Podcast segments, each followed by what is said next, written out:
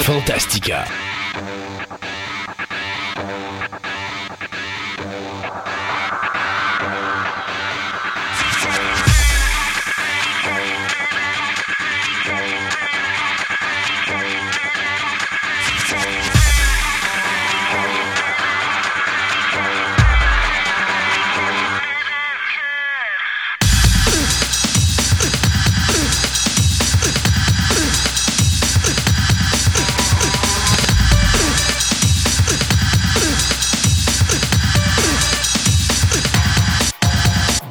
Mesdames et messieurs, bienvenue à cette nouvelle édition de Fantastica.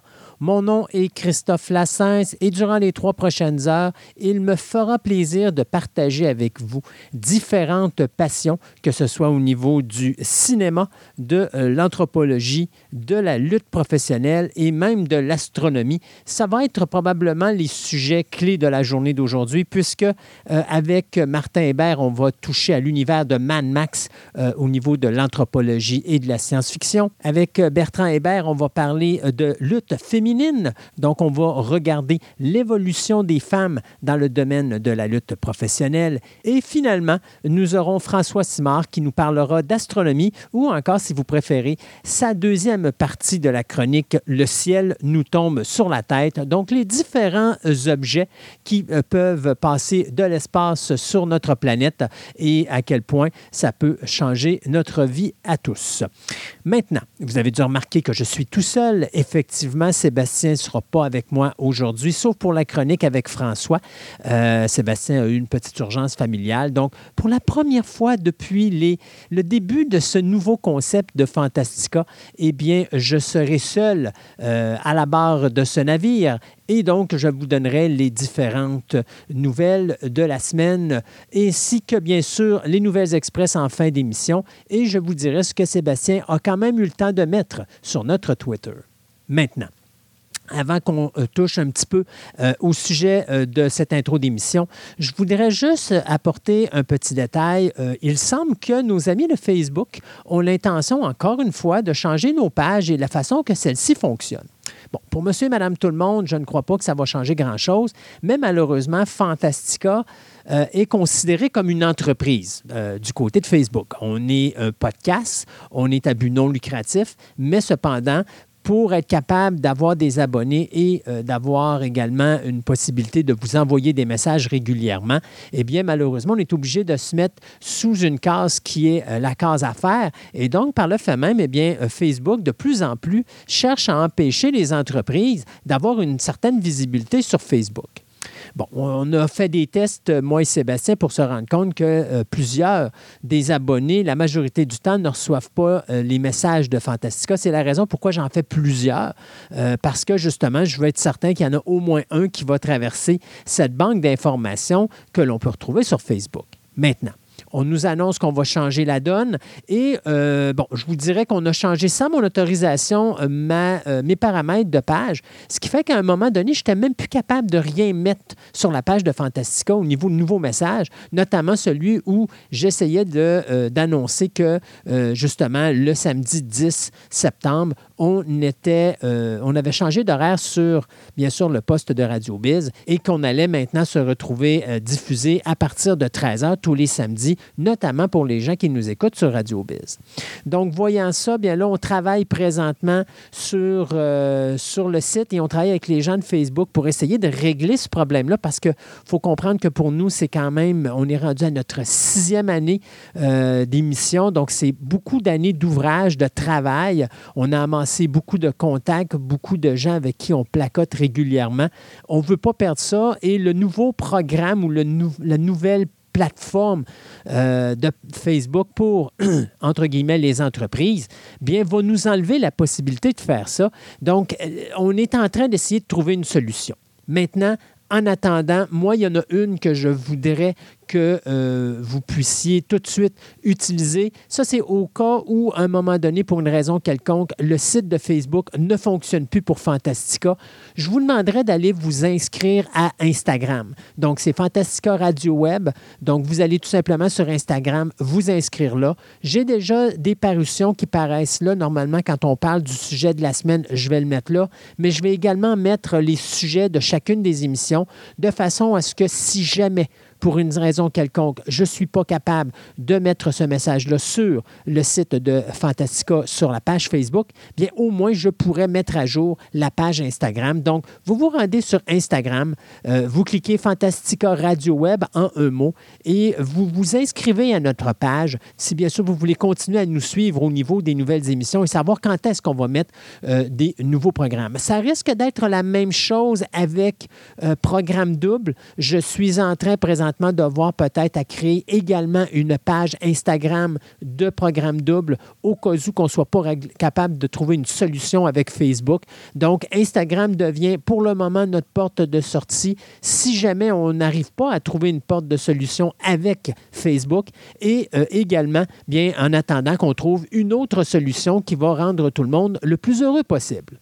Donc, on va commencer avec notre sujet de ce début d'émission, puisque Netflix célèbre ses 25 ans d'existence. Et oui, Netflix a maintenant 25 ans. Cette compagnie qui a vu le jour le 29 août 1997.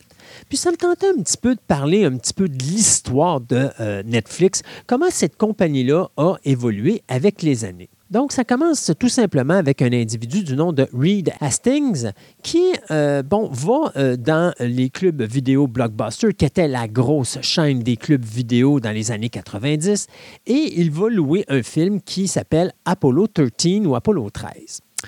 Cependant, bien, euh, pour une raison qu'il ne peut euh, nous dire, il perd la vidéocassette et donc il se retrouve à avoir quelque chose comme près de six semaines de retard, incapable de trouver où il a mis la cassette dans sa résidence. Donc, il va retourner, euh, bien sûr, à Blockbuster. On lui dit que, euh, écoute, tu nous dois un 40 de retard. Et finalement, lorsqu'il dit qu'il ne trouve pas la cassette, bien, on veut lui faire parler cette, on veut lui faire payer cette cassette-là, une cassette qui à l'époque se vendait dans les alentours de euh, entre 100 et 150 dollars pour un club vidéo. Donc, bien sûr, M. Hastings n'était pas vraiment d'accord avec ça, mais bon, il disait c'est ma faute, euh, j'ai garé la cassette.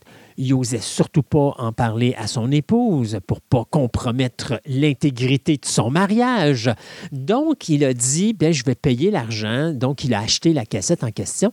Sauf qu'à un moment donné, il se rend euh, plus tard dans un club de sport et il, se rend compte qu'il y a des, un modèle de business qui est intéressant là-bas, qui est un forfait de 30 ou 40 par mois. Puis, tu peux utiliser les différents types d'équipements euh, que tu veux. Donc, euh, ça travaille dans sa tête. Et à un moment donné, euh, il va croiser, bien sûr, un autre individu qui est un ancien directeur de marketing qui s'appelle Mark Randolph, avec qui euh, il va parler alors que les deux sont dans la voiture. Et les deux hommes vont décider d'investir dans un commerce qui va être baptisé Netflix. Donc, c'est en 97 qu'on va créer ce commerce-là. Et c'était quoi exactement? Bien, écoutez, c'était un projet qui était pas mal fou. Parce que ce qu'on voulait faire, c'était la chose suivante. Vous aviez un site web, et il faut se rappeler que dans la fin des années 90, les sites web, c'était pas terrible. C'était, bon, on fonctionnait avec des modems, donc très lent au niveau de l'accessibilité euh, à l'Internet. Euh, si vous vouliez downloader une page, la majorité du temps, ça vous prenait une heure, si c'est pas plus. Donc, c'est extrêmement lent sauf qu'on va quand même faire un site web sur lequel on va offrir la possibilité aux gens de louer des films et de se les faire envoyer par la poste. Donc, vous payez un film, vous euh, le recevez par la poste, vous prenez le temps de l'écouter quand vous voulez et vous le retournez. Si vous ne voulez pas le retourner, ben vous l'achetez à ce moment-là, le film vous appartient et bon, euh, Netflix à ce moment-là vont racheter aux autres une autre copie pour, permettre euh, à leur auditoire de pouvoir avoir accès à, justement au service ou au film en question. Donc, c'est ainsi que Netflix va être euh, lancé. Euh, en 98, bien sûr, on va commencer à euh, monter le site web. Donc, c'est là où on aura le premier site web de location et d'achat de DVD qui va être sur le marché. Puis après ça, en 1999, on va envoyer un service d'abonnement à Netflix. Donc, les gens vont pouvoir avoir pour un tarif euh, mensuel, avoir un nombre illimité de DVD euh, à louer sans date de retour et sans frais de retard. La différence là-dessus, c'est qu'on pouvait louer seulement un film à la fois et ça, c'était pour éviter de perdre le contrôle.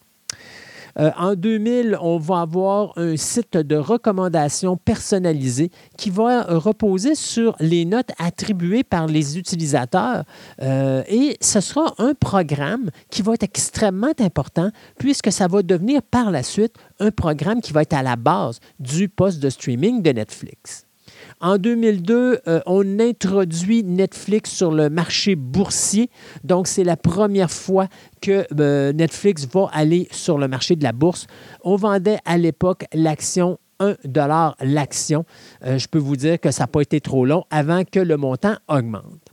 En 2003, eh bien, on va demander au Bureau américain des brevets euh, d'attribuer euh, à Netflix un brevet qui va protéger son service de location par abonnement, tout spécialement lorsque le million d'abonnés va être atteint. Et ça ne prendra pas beaucoup de temps à ce million-là à arriver, puisque en 2005, la fonctionnalité profil sera lancée sur la page web et ça va permettre aux abonnés de créer euh, leur propre liste pour voir leurs différents films et les choses qui pourraient les intéresser. Donc, euh, se garder une liste de films qu'ils pourraient demander à louer à long terme.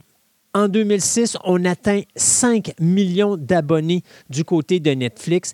Il faut comprendre qu'à partir de ce moment-là, il faut se rappeler qu'en 97, on avait commencé dans le lecteur DVD. Le DVD est devenu quelque chose qui a explosé euh, dans les années entre 97 et 2006, euh, à un point tel que la vidéocassette, elle, a disparu, ce qui permettait d'envoyer justement des films par la poste euh, qui coûtaient beaucoup moins cher parce que, bon, vous vous rappelez, la cassette vidéo était quand même assez grande, notamment les VHS. Quand vous arriviez avec un DVD, c'est comme un mini-livre qu'on envoyait par la poste, donc coûtait moins cher. Donc, rapidement, le marché du DVD va permettre à Netflix de percer le marché. Mais pensez pas que Netflix, c'était quelque chose qui a parti puis que c'est devenu, comment je pourrais vous dire, un, succès dès, euh, dès, sa création. Au contraire, les premières années ont été extrêmement difficiles. Euh, en 98, Netflix perdait 11 millions de dollars euh, au niveau de son chiffre d'affaires. En 99, c'était plus de 30 millions de pertes en argent. Et finalement, en 2000, on perd plus de 60 millions de dollars. Donc, c'était un produit qui était nouveau. C'était un produit qui était extrêmement difficile au niveau de la euh, traversée. L'Internet n'est pas encore assez adéquat pour permettre à Netflix de devenir quelque chose qui va être un poste de streaming. Donc, il faut trouver une manière de procéder. Mais c'est bien sûr l'arrivée sur la bourse qui va vraiment donner le gros coup de main euh, en 2002 à Netflix, en plus d'avoir énormément euh, d'hommes d'affaires qui croyaient à l'idée de base de cette compagnie-là et qui donc ont permis à Netflix de passer à travers cette période, ce qui fait que lorsqu'en 2006, on atteint les 5 millions d'abonnés, du côté de Blockbuster, on commence à piquer du nez, alors que du côté de Netflix, on commence à évoluer. C'est en 2007 qu'on va pouvoir commencer à lancer le premier poste de streaming qui va permettre aux abonnés de regarder instantanément des films et des séries télé sur le web. Donc, c'est quand même quelque chose d'assez récent. Et en 2008, euh, Netflix va s'associer avec plusieurs marques d'électronique. Donc, euh, la Xbox 360, les lecteurs DVD, les lecteurs Blu-ray, les décodeurs numériques. Vous aviez une section Netflix qui permettait alors aux acheteurs d'avoir un icône qui leur permettait d'aller s'abonner directement sur le poste de streaming. Ça, ça va développer le marché au complet pour Netflix, qui va faire en sorte à ce moment-là que le poste de streaming va monter alors en popularité. Trois ans après, bien sûr, la création du poste de streaming et 40 000 abonnés plus tard, eh bien, Netflix va s'associer avec l'équipe de Belcore's euh, Pragmatic Chaos qui va améliorer euh, la précision des recommandations pour les abonnés du poste de streaming. Donc, c'est également à cette période-là que le partenariat de Netflix avec différents euh, postes de câble ou compagnies de câble vont euh, faire en sorte que le nombre d'abonnés va dépasser les 10 millions. Et ça, c'est en 2009. Donc, Netflix va continuer à publier sa culture d'entreprise à travers le monde entier. En 2010, Netflix va arriver au Canada et c'est là que le streaming va faire ses premiers pas sur les appareils mobiles. Euh, on va également du côté de Netflix euh, lancer pour la première fois la toute première expérience de streaming pour les enfants. Donc, on va s'attaquer à un auditoire beaucoup plus jeune. En 2011, on va du côté de Netflix percer le marché euh, sud-américain, donc euh, l'Amérique latine, les Caraïbes. On va même avoir, je vous dirais, sur certaines euh, télécommandes, que ce soit sur les Blu-ray discs ou que ce soit même sur les télécommandes de compagnies de câble, on aura un bouton Netflix directement.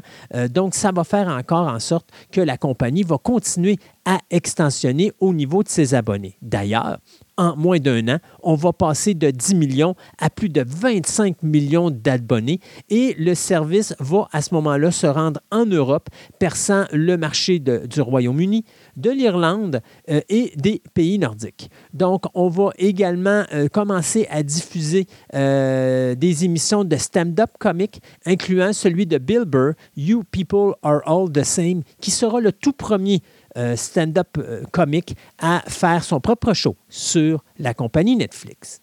2013 va être une année extrêmement importante pour la compagnie puisqu'on va sortir les premiers shows qu'on va nous-mêmes produire. Donc House of Cards, Hemlock Grove, Arrested Development et Orange is the New Black. Donc toutes des séries dont bien sûr House of Cards et euh, Orange is the New Black vont être primés au Emmy Award. House of Cards remportant trois Emmy euh, tout de suite dès sa première année. On arrive en 2014, on a doublé son nombre d'abonnés. On est rendu à plus de 50 millions d'abonnés. On arrive maintenant en Autriche, en Belgique, en France, en Allemagne, euh, au Luxembourg et en Suisse. Et c'est en 2014 que Netflix va commencer à diffuser en 4K sa programmation. Puis en 2015, Netflix produira son premier long métrage original, euh, le titre étant Beast of No Nation, et ce sera également la première année où euh, Netflix diffusera sa toute première série originale dans une autre langue que l'anglais, qui sera Club de Cuervos, ainsi qu'un premier programme d'origine asiatique, soit Terrace House.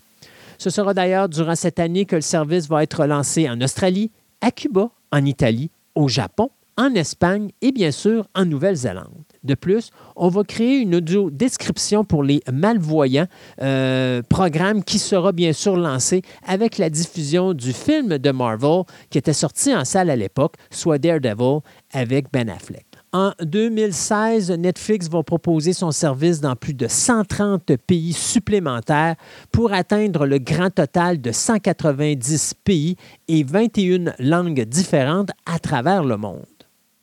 Euh, ça va être à cette époque-là également que la fonctionnalité du téléchargement sera ajoutée pour une lecture hors ligne. En 2018, eh bien, Netflix va véritablement percer le marché des Emmy Awards avec plus de 23 nominations pour des séries telles que Glow, Godless et Queer's Eye.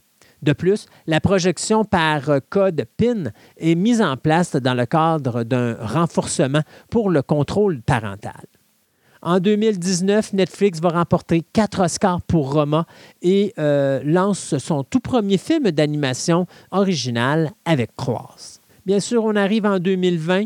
La pandémie de la COVID-19 va arriver et ça, ça va permettre, euh, bien sûr, à Netflix d'augmenter sa visibilité, mais malheureusement, ça va avoir un contre-coup puisque, bien sûr, euh, bien qu'on va avoir dépassé le cap des 200 millions d'abonnés en 2021, il faut se dire que la compétition va arriver sur le marché. On parle bien sûr de Disney ⁇ HBO Max, euh, Amazon Prime, Apple Plus, Paramount Plus et et bien d'autres. Donc, à ce moment-là, vers la fin de l'année 2021, on va commencer à voir un ralentissement et malheureusement, euh, au début de 2022, Netflix connaîtra ses premières difficultés alors que Disney va les dépasser durant l'année 2022, mais en même temps, elle va commencer à perdre de l'auditoire puisque là, les autres postes de streaming vont commencer à rentrer dans le domaine de l'international.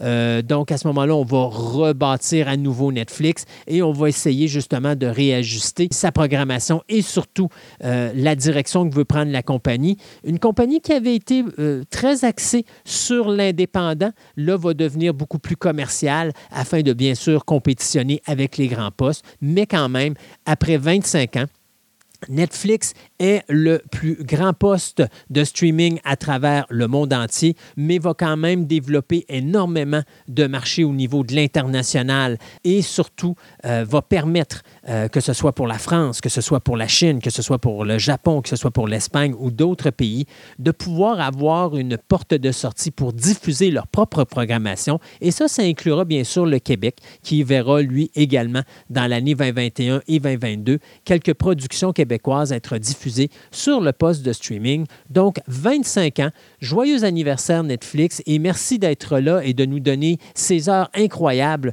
dans lesquelles on a pu euh, marcher dans le domaine de la comédie, du super-héros, du drame, de l'action, du policier, de la science-fiction, de l'horreur. Plein de choses qui nous ont été apportées, des choses qui n'auraient probablement pas vu le jour au cinéma, mais qui nous permet, avec un poste de streaming qui atteint quand même 200 millions de personnes, à avoir une budgétation qui permet d'avoir des produits qui ne se feraient pas en temps normal, mais qui nous permettent de euh, remplir nos fins de journée. Donc, Netflix, joyeux 25e anniversaire. Et euh, pour nous, eh bien, on fait une courte pause pour souligner nos commanditaires et je vous reviens tout de suite après pour vous donner les nouvelles de la semaine. Euh, puis par la suite, nous aurons bien sûr nos chroniques de l'émission pour finalement arriver avec les nouvelles express et toutes les choses que Sébastien a quand même eu le temps de nous mettre sur notre Twitter.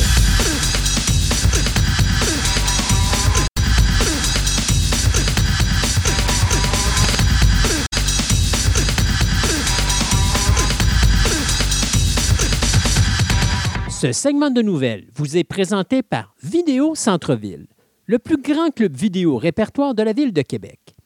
Avec ses quelques 50 000 films en inventaire, ce petit village de cinéphiles a su, avec le temps, s'adapter afin de résister à l'empire grandissant du streaming.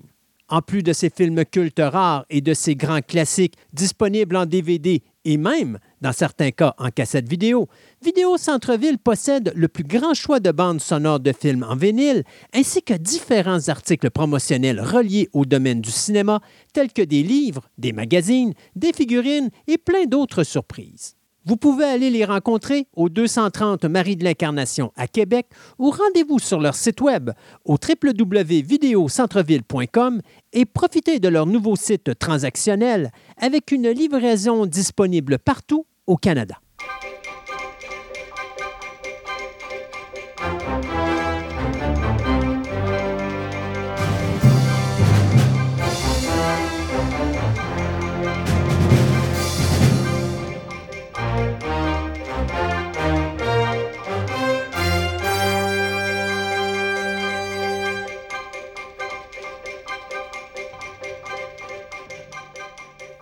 Et pour commencer ce segment de nouvelles, eh bien, juste vous annoncer les décès euh, des deux dernières semaines. Eh bien, tout d'abord, le réalisateur français Just Jekin est décédé le 6 septembre dernier à l'âge de 82 ans des suites d'une longue maladie. Jekin est le gars qui était derrière le la réalisation du film à succès Emmanuel, qui était sorti en 1974.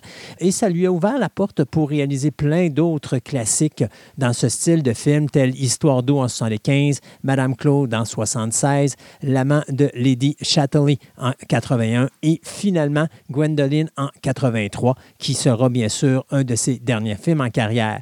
Euh, il va sortir de sa retraite pour tourner un vidéoclip pour Elton John, soit le vidéoclip de sa chanson Who Wears These Shoes. Mais finalement, comme je le disais en début, euh, il décède le 6 septembre 2022 des suites d'une longue maladie à l'âge de 82 ans. La comédienne Chalby Dean est décédée soudainement à l'âge de 32 ans.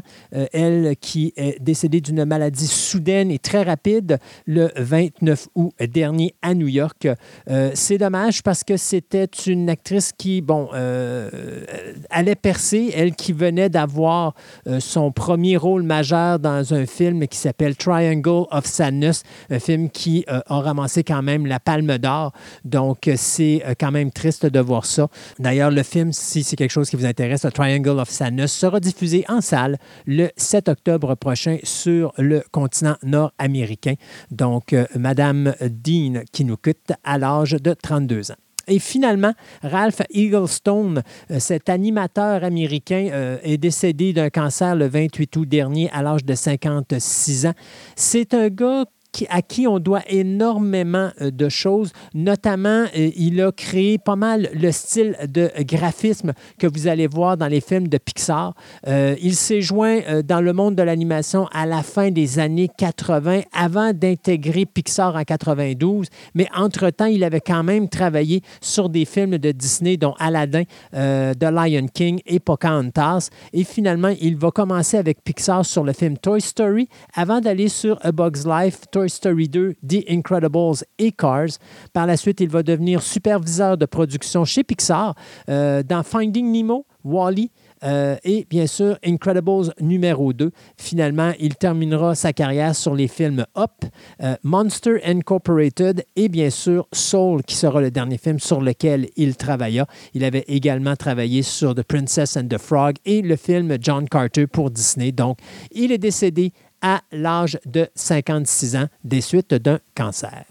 Vous vous rappelez probablement du film Young Blood, ce film qui avait été produit par la MGM en 1986 et qui mettait en vedette Rob Lowe, Patrick Swayze et bien sûr un jeune Keanu Reeves qui faisait ses débuts sur le grand écran.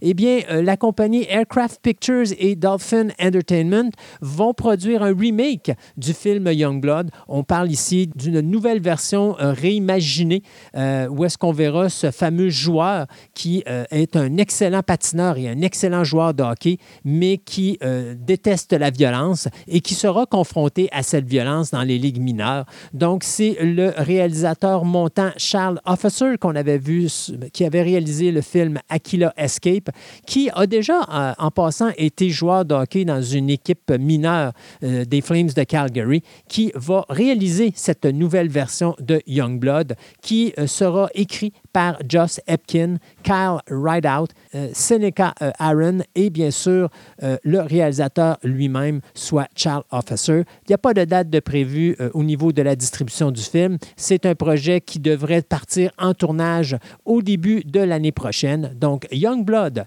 The Remake, ça s'en vient sous peu. Je vous avais prédit qu'avec Thunderbolts, probablement qu'on verrait les personnages de la nouvelle Black Widow ainsi que le US Agent. Eh bien, c'est fait. Au moins une des deux personnes sera là, puisque l'actrice Florence Pugh, qui fait bien sûr le personnage de euh, Yelena euh, Belova, qui fait la nouvelle Black Widow, sera à la tête de cette équipe intitulée euh, Thunderbolts, qui est, je vous dirais, la version Marvel des Suicide Squad chez DC Comics.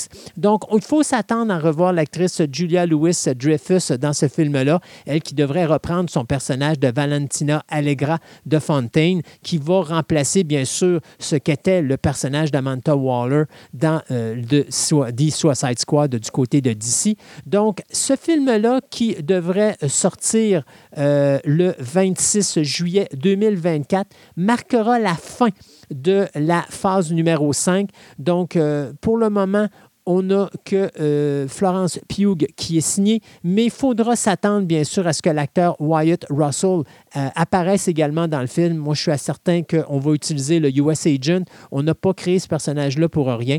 Et euh, bien sûr, ce film-là qui va conclure, comme je disais tantôt, cette phase numéro 5 qui va comprendre six films et six séries télé. Donc, Thunderbolt, ça s'en vient.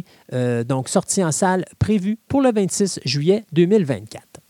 Du côté de Netflix, eh bien, écoutez, euh, il n'y a pas si longtemps que ça, on a signé une entente de principe avec l'acteur français Omar Sy pour que celui-ci joue dans plusieurs euh, séries télé ou encore films du euh, poste de streaming. Donc, euh, on décide du côté de Netflix d'y aller fort puisqu'on offre à M. Sy le rôle principal de la série Yasuki qui va être basée, bien sûr, sur une série d'animation du même nom.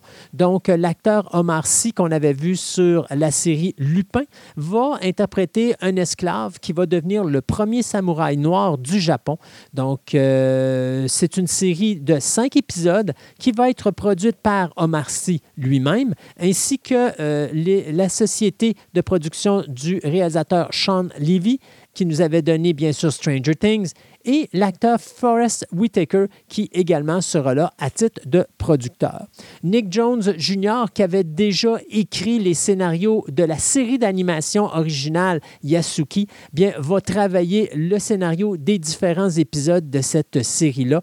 Et alors que la série d'animation, elle, flirtait un petit peu avec le fantastique et le fantaisiste, eh bien, on nous dit que cette nouvelle lecture de Yasuki sera beaucoup plus proche et fidèle à l'histoire euh, véritable de ce samouraï. Parallèlement à ça, Netflix a amassé les droits des euh, huit livres euh, de la série Black Samurai de Mark Holden. Donc, je ne sais pas si les deux projets vont avoir un lien entre les deux parce que, bien sûr, ces nouvelles de Mark Holden suivaient un Américain, un soldat américain qui se retrouve au Japon et qui, bien sûr, étudie euh, les arts martiaux et devient le premier euh, samouraï noir. Donc, est-ce qu'il y aura un lien entre Yasuki et ce film qui sera intitulé Black Samurai, je ne le sais pas, mais ce qu'on sait, c'est que Black Samurai avait déjà été fait au cinéma en 1977. C'était l'acteur Jim Kelly qui interprétait le personnage. Donc, cette nouvelle adaptation cinématographique, donc Black Samurai, sera produite par John Schofelder et Russell Ackerman, à qui on doit Hold the Dark. Euh, présentement, il n'y a pas de date de cédulé puisqu'il n'y a pas encore de scénario de choisi ce film. On va dans l'univers de Star Wars maintenant et on va parler de Star Wars The Acolyte, euh, donc l'acteur principal de la série télé Squid Game, qui risque fort parce qu'il faut être honnête, moi je fais l'enregistrement de l'émission le 11 septembre, mais euh, le lendemain de l'enregistrement de cette émission-là aura lieu les Emmy Awards et Squid Games est présentement un grand favori pour aller chercher énormément de prix. Donc peut-être qu'au moment où je vous donne cette nouvelle-là, l'acteur Lee Juang-ji a déjà reçu un prix comme meilleur acteur pour la série en question. Mais une chose est sûre, c'est que l'acteur, lui, vient de décrocher le rôle principal de la série The Acolyte, euh, qui est en développement depuis plusieurs mois chez euh, Disney ⁇ Donc, À ses côtés, on va retrouver l'actrice Amanda Stenberg, qu'on avait vue dans la série The Hate You Give, et l'actrice Jodie Turner-Smith, qu'on avait vu également dans le film After Yang aux côtés de Colin Farrell. Et ce sera une série qui va être un genre de thriller mystérieux euh, qui va nous embarquer dans les recoins sombres de la galaxie où est-ce qu'on va explorer la montée du côté obscur à la fin de l'ère de la Haute République, soit un peu avant les événements de The Phantom Menace. Donc, c'est euh, Leslie euh, Headland qui avait travaillé sur Russian Doll sur Netflix, qui a été engagée comme réalisatrice scénariste et showrunner de ce programme. Donc, euh, The Acolyte ou Star Wars The Acolyte devrait être diffusé soit en 2023 ou au début de 2024 sur Disney ⁇ vous avez aimé The Nightmare Before Christmas? Eh bien, Henry Selick sera de retour et s'associera avec Netflix pour réaliser un film qui s'intitule Wendell and Wild, euh, un film qui sera de nouveau réalisé en stop motion et qui sortira vraiment sous peu puisqu'on euh, annonce déjà la sortie du film en animation euh, dès le 28 octobre sur Netflix. Ce qui est intéressant sur ce projet-là, c'est que les deux acteurs qui ont signé pour faire les voix principales sont nul autre que l'acteur, scénariste, producteur Jordan Peele, qui nous avait donné Get Out, Et récemment Nope, qui sera aux côtés de l'acteur Keegan Michael Key, les deux hommes qui avaient déjà formé à l'époque un duo comique sur la série Key and Peele qui avait été diffusée sur le Comedy Central. Donc, Wendell and Wild va suivre euh, les aventures d'une jeune ado qui euh, est tentée par son passé et qui va chercher à commencer une nouvelle vie dans sa ville d'origine, mais qui devra faire face à ce moment-là à ces deux démons, soit Wendell and Wild, deux frères revenus de l'enfer. Donc, c'est Netflix qui diffusera cette série-là dès le 28 octobre prochain. Toujours sur Netflix, euh, écoutez, c'est leur 25e anniversaire, on est aussi bien d'en parler. Euh, Netflix diffusera le 5 octobre prochain un film qui sera basé sur une nouvelle de Stephen King intitulée Mr. Harrigan's Phone. Donc, euh, Ryan Murphy, qui est le créateur d'American Horror Story, produira ce film qui euh, est basé sur la nouvelle, bien sûr, Mr. Harrigan's Phone, qui est apparu dans le recueil If It Bleeds, qui a été euh, publié en 2020 par Stephen King. Donc, le film sera réalisé par John Lee Hancock, lui qui nous avait donné The Blind Side, et euh, c'est attendu donc le 5 octobre prochain sur la plateforme de Netflix. Le, le film suivra l'histoire d'un jeune garçon qui vit dans une petite ville et qui va faire la rencontre d'un vieil homme, M. Harrigan, avec qui il va se lier d'amitié. Tous les deux vont partager leur passion pour les livres et communiquent grâce à un téléphone, mais malheureusement, lorsque le vieil, homme va décéder, eh bien, l'adolescent va se retrouver tout seul jusqu'à ce qu'il commence à recevoir des messages qui vont provenir de son portable euh, qu'il a posé dans le cercueil de M. Harrigan. Donc, euh, ce sera Donald Sutherland qui fera ses retours au cinéma. Sutherland qu'on avait vu dans des films comme Invasion of the Body Snatcher en 78 et bien sûr la franchise Hunger Games. Et l'acteur Jaden Martell, lui qui est familier euh, avec le monde de Stephen King puisqu'il a eu un rôle dans le film It, partie 1 et partie 2. Du côté de euh, Keanu Reeves, euh, Leonardo DiCaprio et Martin Scorsese, eh bien, les trois hommes vont se joindre ensemble pour produire un film qui va s'intituler The Devil in the White City. Donc, l'histoire va suivre euh, un tueur en série, mais ce ne sera pas un personnage qui va être interprété par Keanu Reeves, puisqu'on va s'intéresser au meurtrier H.H. Holmes, euh, qui est considéré comme l'un des premiers euh, meurtriers en série euh, américains. Mais Keanu Reeves ici interprétera plutôt le personnage de Daniel H. Burnham, cet architecte visionnaire qui va participer à une exposition universelle en 1893, non loin de l'endroit où Holmes a fait construire son célèbre château où il torturait ses victimes. Donc, on ne sait pas si Leonardo euh, DiCaprio va interpréter le tueur en série. Euh, Ce n'est pas choisi encore, mais on sait que DiCaprio et euh, Scorsese vont occuper le poste de producteur qui sera diffusé sur la plateforme Hulu en 2024, la série devant entrer en production dès le début de l'an prochain. Du côté d'Eddie Murphy, eh bien, oui, nous savons qu'il tourne présentement Beverly Hills Cop 4. Ça aurait pris du temps à ce projet-là à développer, mais il est également en train de négocier pour produire et jouer dans le film George Clinton, qui suivra un des euh, parrains de la musique funk aux côtés de James Brown et Sly Stone. Donc, ce sera bien sûr une biopic qui sera euh, produite par John Davis, avec qui euh, Murphy avait travaillé sur le film Dolomite is My Name, et Catherine Davis. Donc, présentement, on recherche des scénaristes pour travailler sur ce projet là qui suivra bien sûr la carrière de George Clinton, euh, de ses humbles débuts euh, en Caroline du Nord dans les années 40 jusqu'à la formation de euh, son band Parliament and Funkadelic, qui deviendra extrêmement populaire et qui aura une influence ultime sur des chanteurs tels que Tupac Shakur et Snoop Dogg. Donc, comme Murphy est de négocier avec ce projet-là. Reste à savoir maintenant où sera diffusé ce film. On sait que Eddie Murphy a signé un contrat de trois films avec la compagnie Amazon Prime. Donc, probablement qu'Amazon Prime aura le premier choix sur cette production. Sinon, bien, il pourrait toujours se retourner du côté de Netflix, là où, bien sûr, présentement, il travaille pour le quatrième Beverly Hills Cop. Le réalisateur Francis Lawrence, qui a réalisé bien sûr la série de films Hunger Games et I Am Legend, est présentement en train de travailler sur l'adaptation de la nouvelle graphique de Kevin G. Anderson et Stephen L. Sears, Starlag X. Ce sera New Republic Pictures qui produira le film, qui suivra les aventures d'un homme qui se retrouve dans un camp de prisonniers euh, extraterrestres et qui cherche bien sûr à euh, survivre aux conditions difficiles de la planète où il se trouve.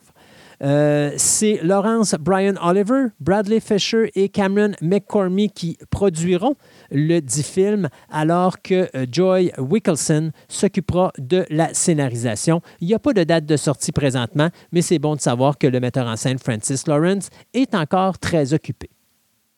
Washington Black est le titre du euh, prochain projet dans lequel nous verrons l'acteur Tom Ellis, qui était la star bien sûr de la série Lucifer, qui fera bien sûr son retour dans un rôle majeur dans une nouvelle série télé. Donc, la série Washington Black, euh, qui est adaptée bien sûr du roman Daisy euh, Edougian, mettra en vedette non seulement Tom Ellis, mais également Sterling K. Brown, que l'on avait vu dans This. Donc, c'est la plateforme Hulu qui va produire cette série et ce sera l'un des scénaristes de The Twilight Zone. On parle bien sûr de la dernière série qui a vu le jour récemment, Selwyn Sefu Hines, qui adoptera cette mini-série de neuf épisodes pour la 20th Television Studio. Donc, euh, Washington Black va suivre les aventures extraordinaires au 19e siècle de George Washington Wash Black, un garçon de 11 ans qui travaille dans une plantation de canne à sucre de la Barbade, qui doit fuir après qu'une mort choquante menace alors de bouleverser sa vie. Aucune date de distribution n'est encore prévue pour cette mini-série, mais d'après moi, on devrait avoir une chance de voir ça d'ici la fin de l'année 2023. On s'arrête pour quelques chroniques et on vous revient en fin d'émission avec les Nouvelles Express ainsi que tout ce que Sébastien a pu nous amasser pour mettre sur notre Twitter.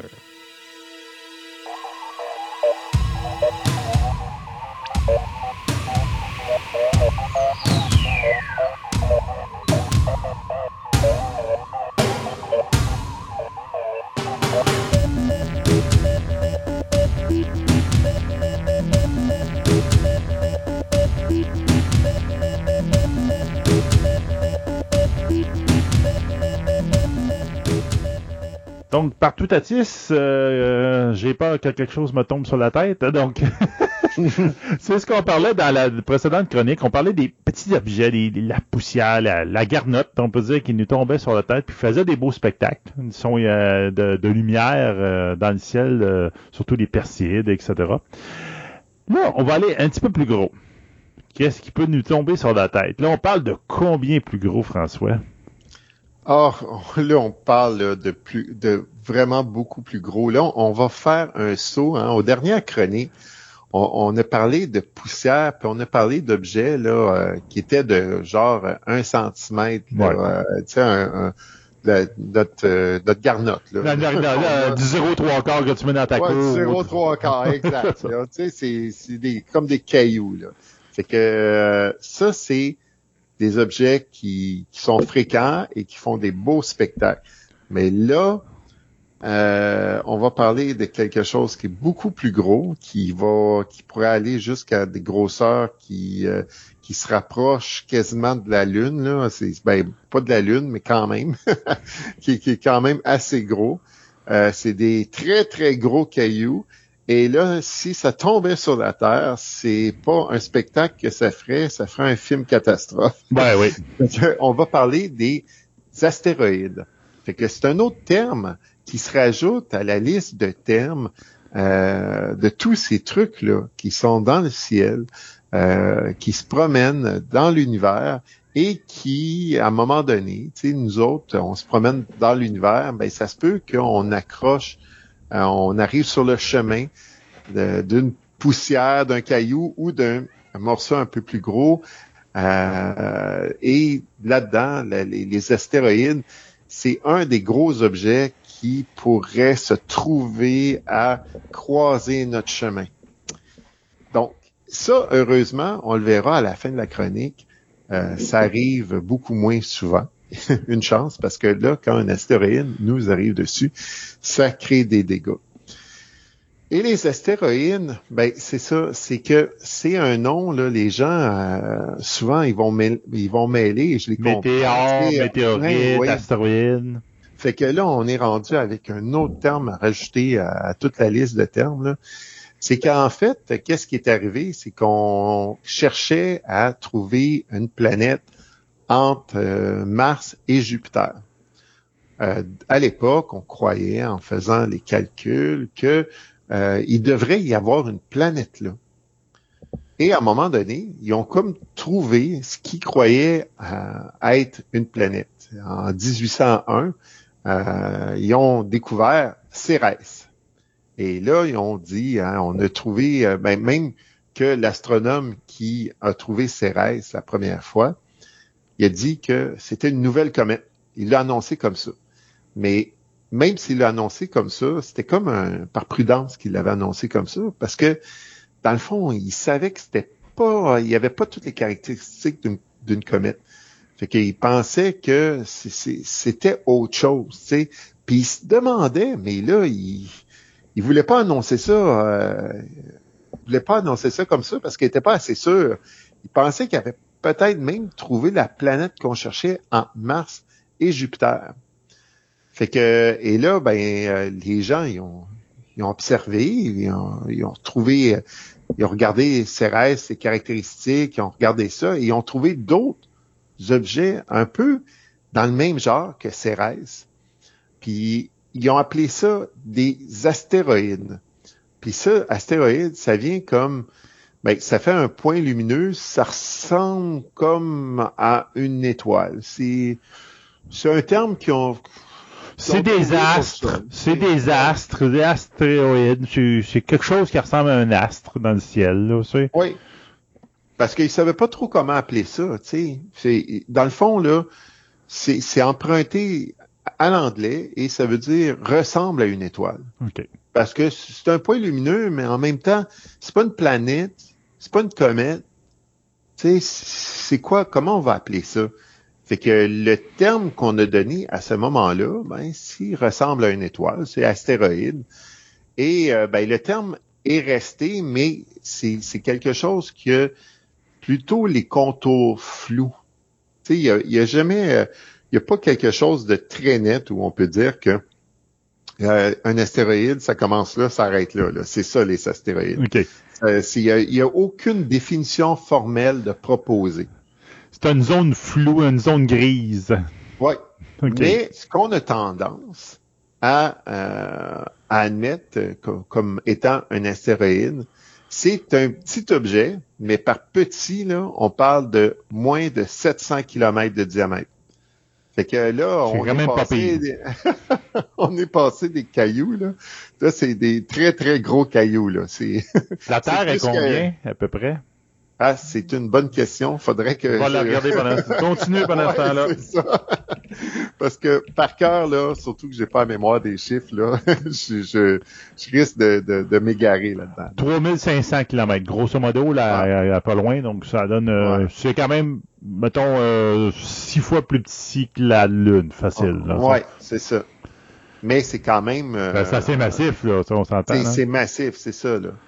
Puis on dit que pour que ça soit considéré comme un astéroïde. Mais encore là, comme je dis, là, c'est pas une définition qui a été comme validée par euh, l'Union astronomique internationale, là, ceux qui sont responsables de toute la, nomenclature. C'est euh, plutôt comme ce qui est communément admis. Là. Fait que c'est moins de 700 km, mais plus qu'un mètre. Et c'est en orbite autour du Soleil. Puis majoritairement, entre Mars et Jupiter. C'est ce qu'on appelle la fameuse ceinture d'astéroïdes, là? Exactement. c'est la, la ceinture d'astéroïdes, c'est quelque chose qu'on a entendu parler, qui se situe entre Mars et Jupiter. Et dans cette ceinture-là d'astéroïdes, hein, on dit ceinture parce que c'est des débris comme ça, qui, a, qui font comme tout le tour d'une orbite, qui font vraiment comme toute l'orbite. Fait qu'il y a pas, ils sont pas concentrés en un point de l'orbite, il y en a tout autour, donc ça fait vraiment comme une ceinture. Puis ces objets-là sont très nombreux. Euh, Aujourd'hui, à jour-ci, on a identifié plus d'un million. Fait que, mais seulement que euh, c'est pas des objets qui émettent la lumière, c'est des objets qui sont assez foncés. Fait qu'ils vont refléter la lumière du soleil, mais en même temps, ils en reflètent pas beaucoup. Fait que, puis ils sont pas si gros que ça, parce que oui, on parle, mettons, de plus d'un mètre jusqu'à 700 kilomètres, mais ça reste que euh, ils sont très loin. Fait que nous autres, un, objet de cette grosseur-là, aussi loin que ça, et qui est, euh, assez foncé, hein, qui émet pas de lumière, c'est difficile à repérer. Mais il reste qu'aujourd'hui, on, on a identifié pardon, jusqu'à ben, plus qu'un million. Fait qu'il y en a vraiment beaucoup. Et pourquoi il y en a autant en Mars et Jupiter? C'est que dans le fond, euh, c'est une région où les débris peuvent pas s'agglomérer pour former une planète. Fait que c'est pour ça que les gens pensaient qu'il y avait de la place là, pour avoir une planète entre Mars et Jupiter. Mais Jupiter a une force gravitationnelle qui est immense. puis les, les débris arrivent pas à tout s'agglomérer puis à former une planète. Fait que ça reste toujours morcelé. Fait que les, débris sont là puis ils continuent à tourner tout autour du Soleil. Et tout ce qu'il y a là, ben c'est ça qui est considéré comme étant les astéroïdes. Fait que c'est vraiment des gros morceaux. Et comme ils sont dans une orbite aussi euh, stable entre, euh, entre Jupiter et Mars, ben euh, ils croisent pas l'orbite de la Terre. Ils, sont, beaucoup plus loin que l'orbite de la Terre. Puis fort heureusement, parce que ça, ça pourrait faire vraiment des dégâts. Mais seulement que il peut arriver que des astéroïdes, pour différentes raisons, soient déviés de leur orbite. Et en étant déviés de l'orbite, ben, ils pourraient se retrouver sur euh, une, trajectoire de collision avec la Terre. Et c'est comme ça qu'à l'occasion, il y a des, euh, des astéroïdes qui vont finir par euh, s'écraser sur la Terre. Et quand je dis euh, que ça arrive, là, la question, même pour l'avenir, c'est arrivé dans le passé, mais quand on pense à l'avenir, la question, c'est pas de dire si c'est quand ça va arriver, c'est quand ça va arriver. Fait que c'est sûr qu'on va avoir d'autres collisions, mais le quand, c'est, c'est imprévisible. C'est, puis quelle, quelle est la grosseur de ce qui va nous tomber dessus aussi? Ça aussi, on ne le sait pas.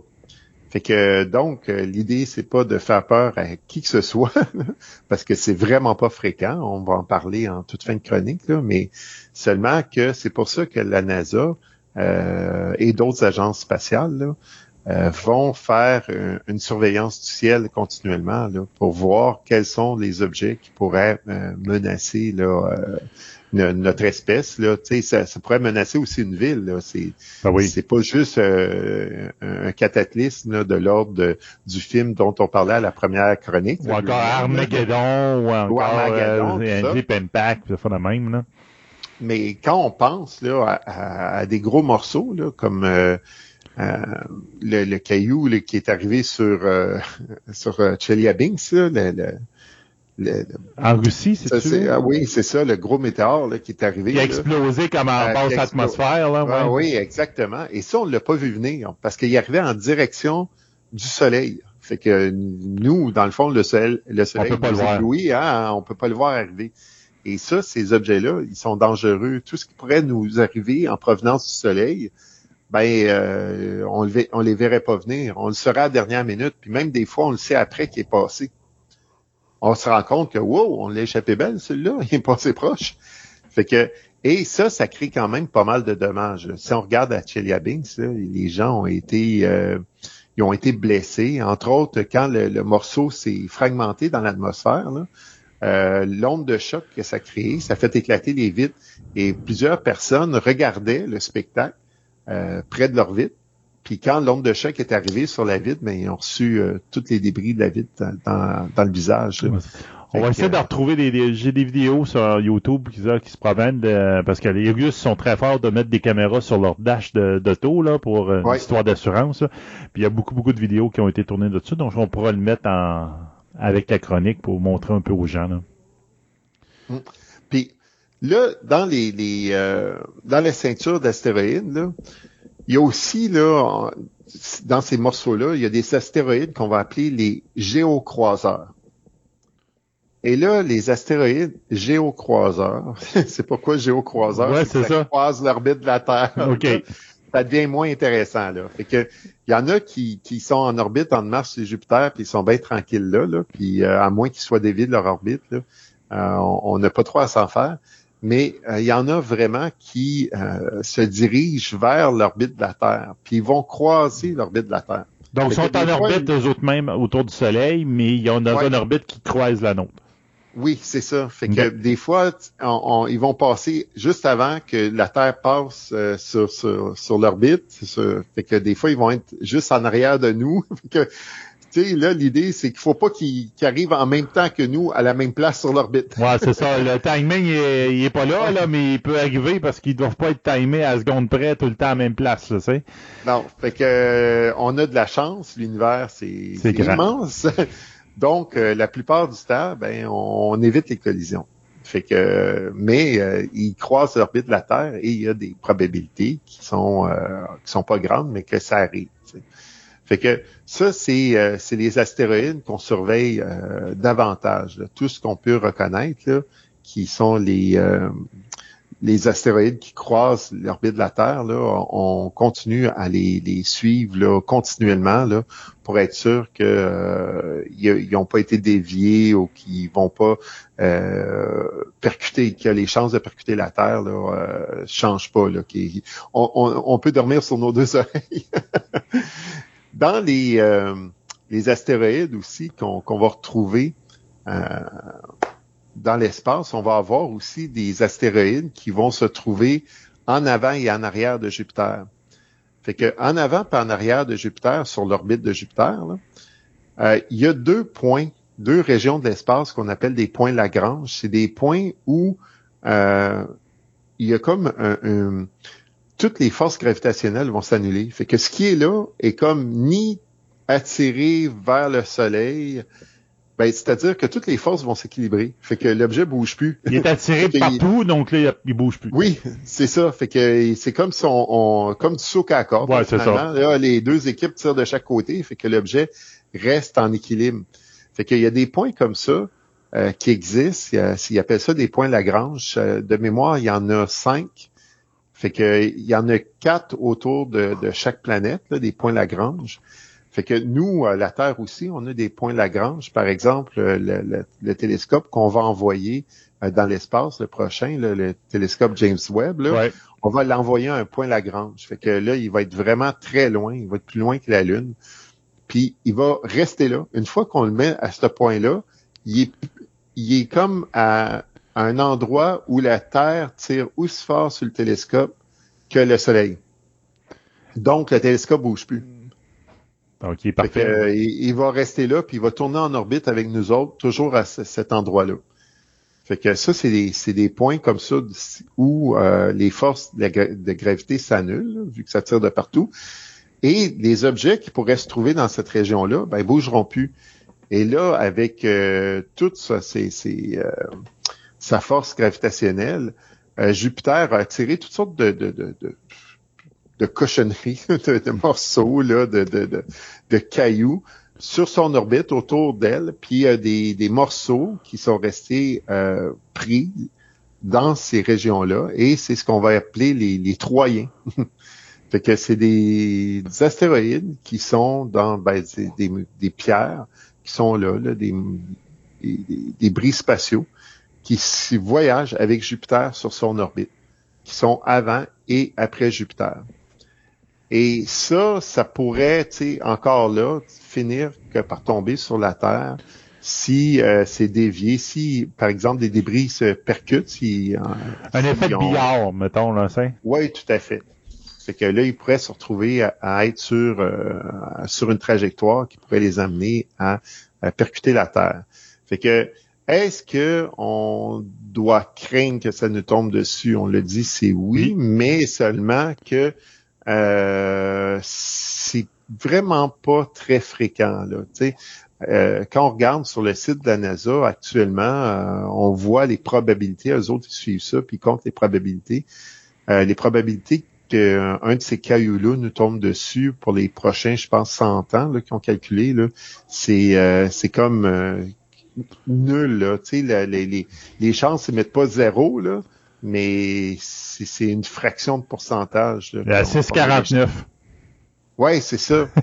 c'est comme si on, je pense que Bennu, qui est un, un des très gros astéroïdes qu'on surveille, euh, ils ont estimé que euh, il y a 99,94% des chances de nous manquer à, à, son approche la plus serrée avec la Terre. OK. Fait que, tu sais, c'est ça, c'est, c'est, c'est pas élevé, là. Il y a aucun de ces morceaux-là actuellement qu'on voit qui est sur une trajectoire qui pourrait euh, nous percuter. Mais euh, évidemment, les chances sont jamais 0-0, mais ils sont très, très faibles. Dans le fond, ce qui est inquiétant, c'est quand les astéroïdes sont un peu plus petits.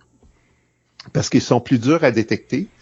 Fait qu'on les, on les voit pas arriver, puis il y en a plus. Fait que les plus gros morceaux sont moins nombreux. Puis les plus petits morceaux, il y en a plus, puis on les détecte mal. Puis ceux-là, ben, ils pourraient faire du dommage. Ils pourraient faire beaucoup de dommages. Tu sais, ça serait pas comme dans le film de catastrophe Greenland. Mais disons si ça arrive sur une ville, ça pourrait euh, faire de sérieux dommages à cette ville-là.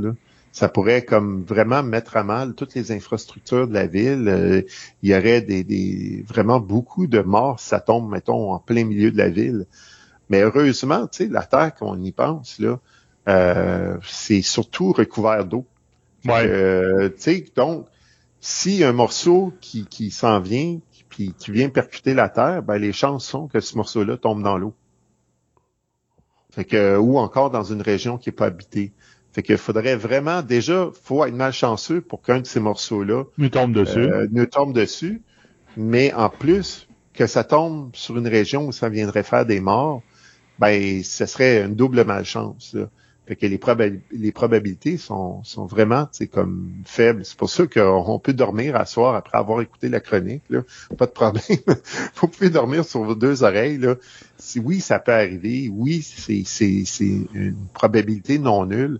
Mais en même temps, euh, c'est, c'est vraiment pas fréquent. Il faudrait vraiment être malchanceux. sais, On tirait le billet de 6,49, mais là, à l'envers, plutôt que gagner quelque chose de souhaitable, on gagnerait vraiment quelque chose qu'on, aurait aimé se passer.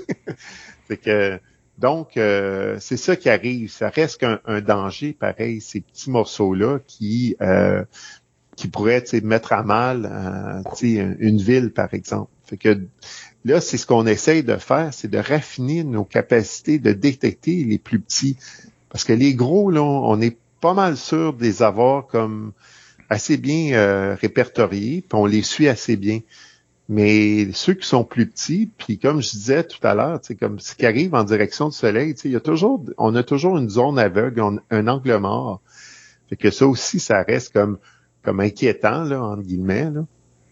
Fait que c'est sûr qu'il euh, y a des, des, astronomes, des astronomes qui se penchent euh, exclusivement à ça parce que le danger existe pour de vrai. Même on essaie de penser aussi à, ben si on le détecte, qu'est-ce qu'on peut faire aussi pour euh, protéger la Terre? On peut-il envoyer un Bruce Willis sur l'astéroïde pour pouvoir le péter? hein? C'est ça, c'est ça. Parce que là, quand on regarde dans ce film-là, on se doute bien que ça ça tient pas trop trop la route de, de d'envoyer une équipe de, de c'est quoi que les autres faisaient du forage. Là, ouais, c'est ça, là. Puis je me rappelle que quand il regardait la science en arrière de ça, je pense que c'est comme si tu prenais une orange, il avait percé la pelure de l'orange, puis il mettait une charge explosive là pour tout péter la roche. Mais tu peux pas péter une orange au complet avec en juste faisant un trou dans, sur la pelure, c'est impossible. Mais bon. Ah ben c'est ça. fait que les j'avais répertorié un petit peu les risques d'impact euh, sur euh, sur la Terre des, des, objets. Puis quand c'est de moins de 10 mètres, quand la taille de l'objet est moins que 10 mètres, la fréquence d'impact, c'est 200 fois par an. Fait que, donc, ça arrive, mais la plupart du temps, ça arrive, euh, ça tombe dans l'eau, comme je dis. Fait que puis ça crée pas, ça crée pas beaucoup de dommages. Fait que entre 10 et 100 mètres, là, là ça, ça, pourrait faire mal. Là. Ben oui. Entre 10 et 100 mètres, là, la fréquence, là, c'est une fois par siècle. Fait qu'une fois par siècle, là, on, peut avoir là, un, un, bon morceau qui nous tombe dessus. Là. Fait que, et là, ça, si ça nous tomberait dessus, les conséquences de ça, on peut parler de, d'une destruction d'une ville. Euh, ça pourrait être assez gros pour détruire une ville. Ou si ça tombe dans l'eau, ça pourrait créer des rats de marée. Fait que c'est, c'est, vraiment là, euh, ça, ça peut créer du dommage. Puis ça que je dis là, ça c'est assez inquiétant parce qu'en 10 et 100 mètres, là, on a de la bizarre à les trouver. Là. C'est pas facile à détecter. Mais si on va de 100 mètres jusqu'à 1 kilomètre, ben là, c'est une fois toutes les 5 000 à 30 000 ans. Là, c'est plus incertain. Là. OK. La marge d'erreur est plus grande. Mais là, ça, euh, si on, ça tombait sur la Terre, là, on pourrait penser, là, dépendamment où ça tombe, là, euh, ça va être comme facilement des millions de morts. Tu sais, euh, il estime que ça pourrait aller jusqu'à 100 millions de morts, là, facile. Fait que de, on parle de, de, entre 5 et 100 millions de morts. Ben, ça dépend toujours où ça tombe, mais entre 100 mètres et 1 kilomètre, ça commence à être gros. Celui des dinosaures, il était dessus dans ce range-là ou plus haut encore? ça, ça, je me rappelle pas. Ouais, hein? celui. Parce que ça, faut pas, faut pas oublier aussi que les dinosaures, eux autres, c'était ils étaient en déclin au moment où euh, où c'est arrivé, fait que ça a précipité leur euh, leur extinction. Fait que euh, c'est sûr qu'avec toutes les conséquences que ça vient, qui vont suivre la chute d'un corps aussi gros, là, parce qu'il était quand même gros là. Moi, c'est le dernier que j'avais sur ma liste. C'était plus que 5 km. Puis je pense que le, le sais, l'impacteur, il, était aussi gros que ça. Là. Ça met, il devait être dans ces eaux-là, là, ou peut-être même un petit peu plus gros. Là. On parle de une fois tous les 100 millions d'années. Fait que quand je dis que c'est pas une question de si, c'est une question de quand, on voit que le quand, par exemple, c'est vraiment pas euh, c'est pas précis. C'est un cas très lointain, là. C'est pas précis, mais c'est sur des, des très, très grandes périodes parce que c'est vraiment pas fréquent. Mais c'est sûr qu'on pourrait avoir une mauvaise nouvelle puis apprendre que dans les prochaines années, on apprend qu'il y en a un qui un gros morceau qui est en ligne vers la Terre, mais seulement que les chances les chances sont très, très réduites. Et là, si ça, quelque chose de, plus que 5 km tombait sur la Terre, là, là c'est, vraiment, tu on, on est dans les, euh, les films catastrophes. Là. On parle euh, de, de, genre comme des hivers nucléaires, là, comme toutes les, les, débris, la poussière, les cendres qui vont euh, aller dans l'atmosphère, qui vont vraiment comme bloquer les rayons du soleil, fait que les températures vont chuter euh, sur Terre. C'est, un peu le principe, c'est ça de, l'hiver nucléaire. On, ça va entraîner tout ça, les, impacts de tout ça, ça va entraîner, ben, ça pourrait entraîner même la disparition de l'humanité. Fait que c'est, on parle vraiment d'une, catastrophe. Là. Euh, je pense qu'en anglais, c'était euh, il, y a, un terme, si je me trompe pas, c'est ELE, E-L-E, si je me trompe pas. C'était euh, pour dire que un, un, événement qui, d'un niveau qui pouvait faire disparaître la vie. Life extinction event. Ouais. ouais. Fait que donc c'est, ça existe, c'est possible, c'est c'est c'est on se met pas la tête dans le sable puis dire ça arrivera jamais, mais seulement que les probabilités sont très faibles. Très très faibles. Tu sur des dinosaures, en tout cas celui du dinosaure, il, estime que probablement c'était un cas de 10 km. Un météore de 10 km. c'est un, un 10 grand. ben, grosso modo, il y a une partie du golfe de Mexico qui, qui aurait été probablement creusée à cause de ça. Là. Ouais. Euh, puis, euh, tu l'événement qu'il y a eu à Tunguska en Russie ah en, deux, en 1908, je pense. Il parlait de probablement, euh, je pense qu'il disait un kilo, 62 000 tonnes. Quelque chose de même, c'est très, regarde, il n'y a jamais personne qui l'a vu, mais année, euh, ça a fait comme l'équivalent d'un impact de, la bombe d'Hiroshima, là, en Russie, à ce moment-là, puis on, ils n'ont pas su. Il n'y aurait pas eu d'impact au sol. Non, c'est ça, il aurait, aurait, explosé comme 10 km. Un peu comme l'autre qu'on parlait tantôt quand il était enregistré en Russie. Là. Les autres, ils n'ont pas l'air d'être chanceux. Là. Ils gagnent souvent à 6,49. Ouais. Euh... ouais, mais c'est un pays qui, qui, a une grande superficie. Oui, ça, ça peut peut-être aider. Là. Ah. Mais ça, il disait que ça faisait un impact semblable probablement à la bombe d'Hiroshima, mais il a, il, a, explosé à 5 à 10 km au-dessus du sol. Donc, il n'a pas touché le sol, mais il a couché toutes les arbres sur, je pense, euh, toute la forêt a été détruite dans un rayon de 20 km. Là. Ouais. ouais. Fait que c'est, donc, c'est ça, ce genre de, d'événement-là, c'est pas, euh, c'est pas que ça arrivera pas. Ça, c'est déjà arrivé et ça va continuer à arriver. C'est juste que c'est rare. Fait que, puis actuellement, on a la chance aussi d'avoir euh, des, des, des, équipements qui nous permettent de surveiller le ciel. Puis, ben, je pense que moi, je, suis quand même assez confiant que on va trouver des façons aussi de se protéger de ces, euh, ces menaces-là. Là.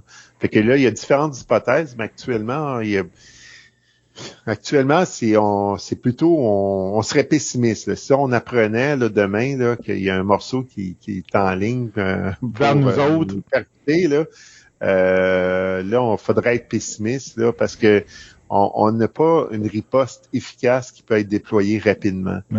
On n'a pas encore notre Bruce Willis qui peut être déployé très facilement. C'est ça, c'est ça. Mais euh, éventuellement, j'ai l'impression qu'on va finir par un mieux les détecter, puis si on, on envoie un, tu sais, qui est sur une trajectoire qui pourrait amener un impact avec la Terre, ben peut-être qu'on pourrait agir d'avance puis le dévier de sa trajectoire tout simplement, fait qu'on n'aurait pas besoin nécessairement de grosses bombes ou quoi. Il faudrait juste trouver une façon de le dévier un peu pour pas qu'il parce que comme on le disait tout à l'heure, tu sais, euh, l'univers c'est tellement vaste là fait que ça prend pas grand chose puis il va nous manquer. Ouais. Fait qu'il faut juste tasser une petite affaire à un moment donné. Fait que là, comment on fait pour être efficace à euh, dévier sa trajectoire, ça c'est une autre paire de manches. ouais, c'est ça. Donc, euh, je pense qu'on a fini sur le, sujet de cette taille-là d'objets qui nous tombent sur la tête. Donc, à la prochaine chronique, on va parler de, plus gros. On est quand même rendu à gros, là, mais là, on va aller dans le plus, plus gros. Oui. Donc, euh, parfait. Merci, François.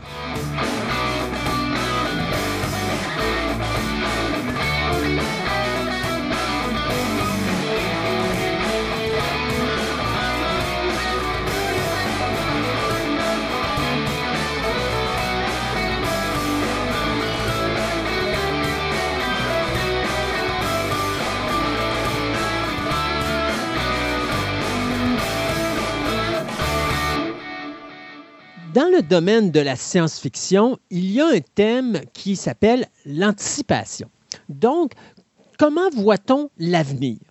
Et euh, en 1979, il y a un réalisateur australien pardon, du nom de George Miller qui, lui, a décidé d'avoir une vision euh, qui va frapper Hollywood de plein fouet, soit celle d'un style western, où est-ce que euh, les voitures et l'essence ou le carburant devient la monnaie courante d'un avenir où est-ce que la société s'est par elle-même autodétruite. On va parler, bien sûr, avec euh, Martin aujourd'hui de. Je ne sais pas si on va parler de la saga, mais c'est sûr qu'on va parler des deux premiers films de la série, soit de la série Mad Max euh, ou Bolide hurlant en français pour le premier film, et le deuxième, c'était The Road Warrior ou en français Le Défi. Bonjour Martin. Bonjour Christophe. Donc, on s'en va dans un futur rapproché. Euh, on n'espère pas post-COVID, mais euh, quelque chose qui se passe, il n'y a pas vraiment de date. Euh, on est sur le continent australien et on va voir comment que la société va perdre le contrôle sur l'ordre et va devenir, euh, je pourrais dire, une société où est-ce que le plus fort doit gagner. Oui, dans une chronique antérieure, on a déjà parlé des, des récits de science-fiction qui sont apocalyptiques en général. Donc, toutes sortes de scénarios de, fin du monde et de de quoi la société aurait l'air après un effondrement des, institutions, etc. On avait mentionné brièvement cette série-là. des films de Mad Max, disons, parce que, évidemment, il représente très bien ce genre-là. Aujourd'hui, ce que je te propose, c'est peut-être d'aller un peu plus en profondeur autour d'un scénario.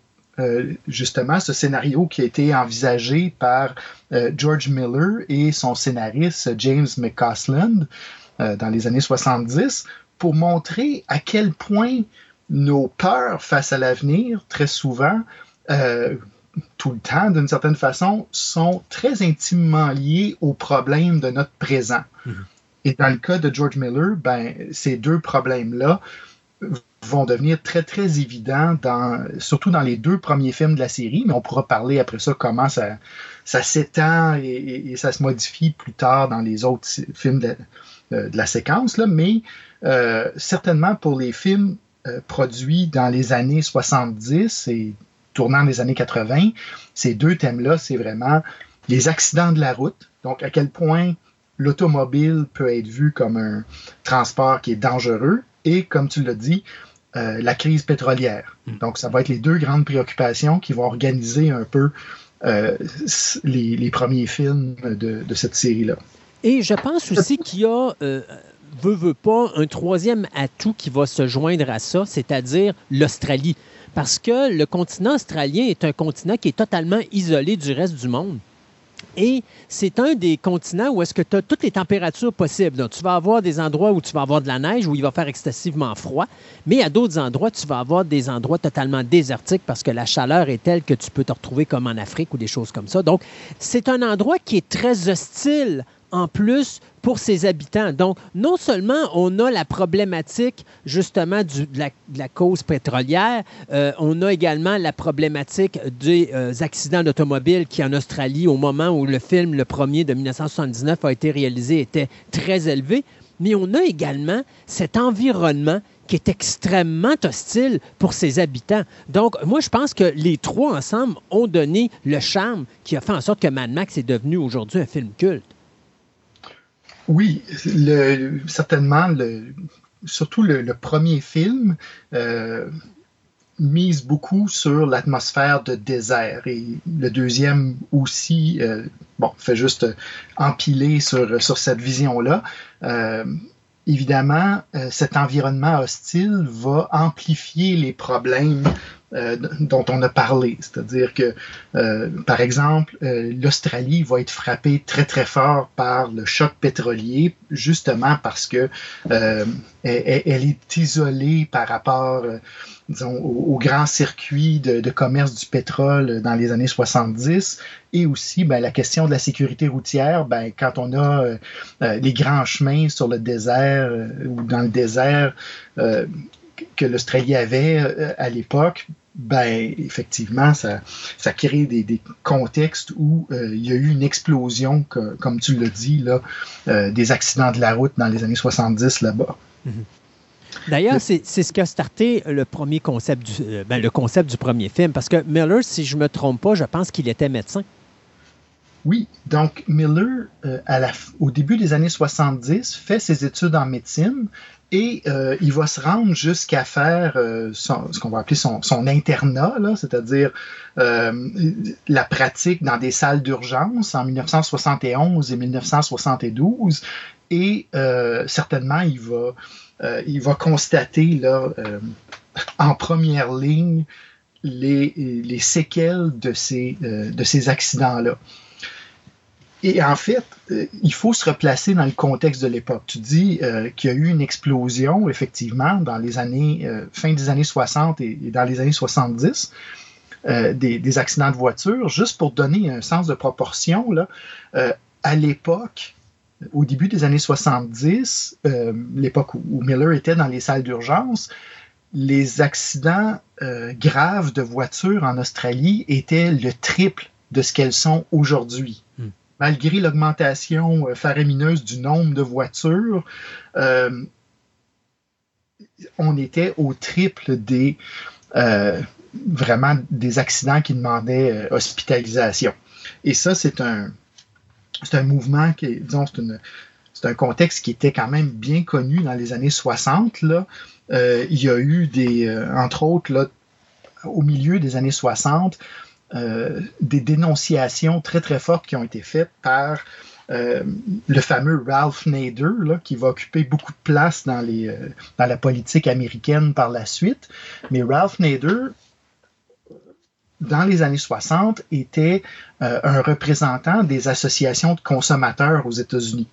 Et il a publié un livre en 1965 qui s'appelait Unsafe at Any Speed, donc euh, dangereux à toutes les vitesses, pour dénoncer justement euh, à quel point l'automobile était devenu euh, vraiment un moyen de transport dangereux.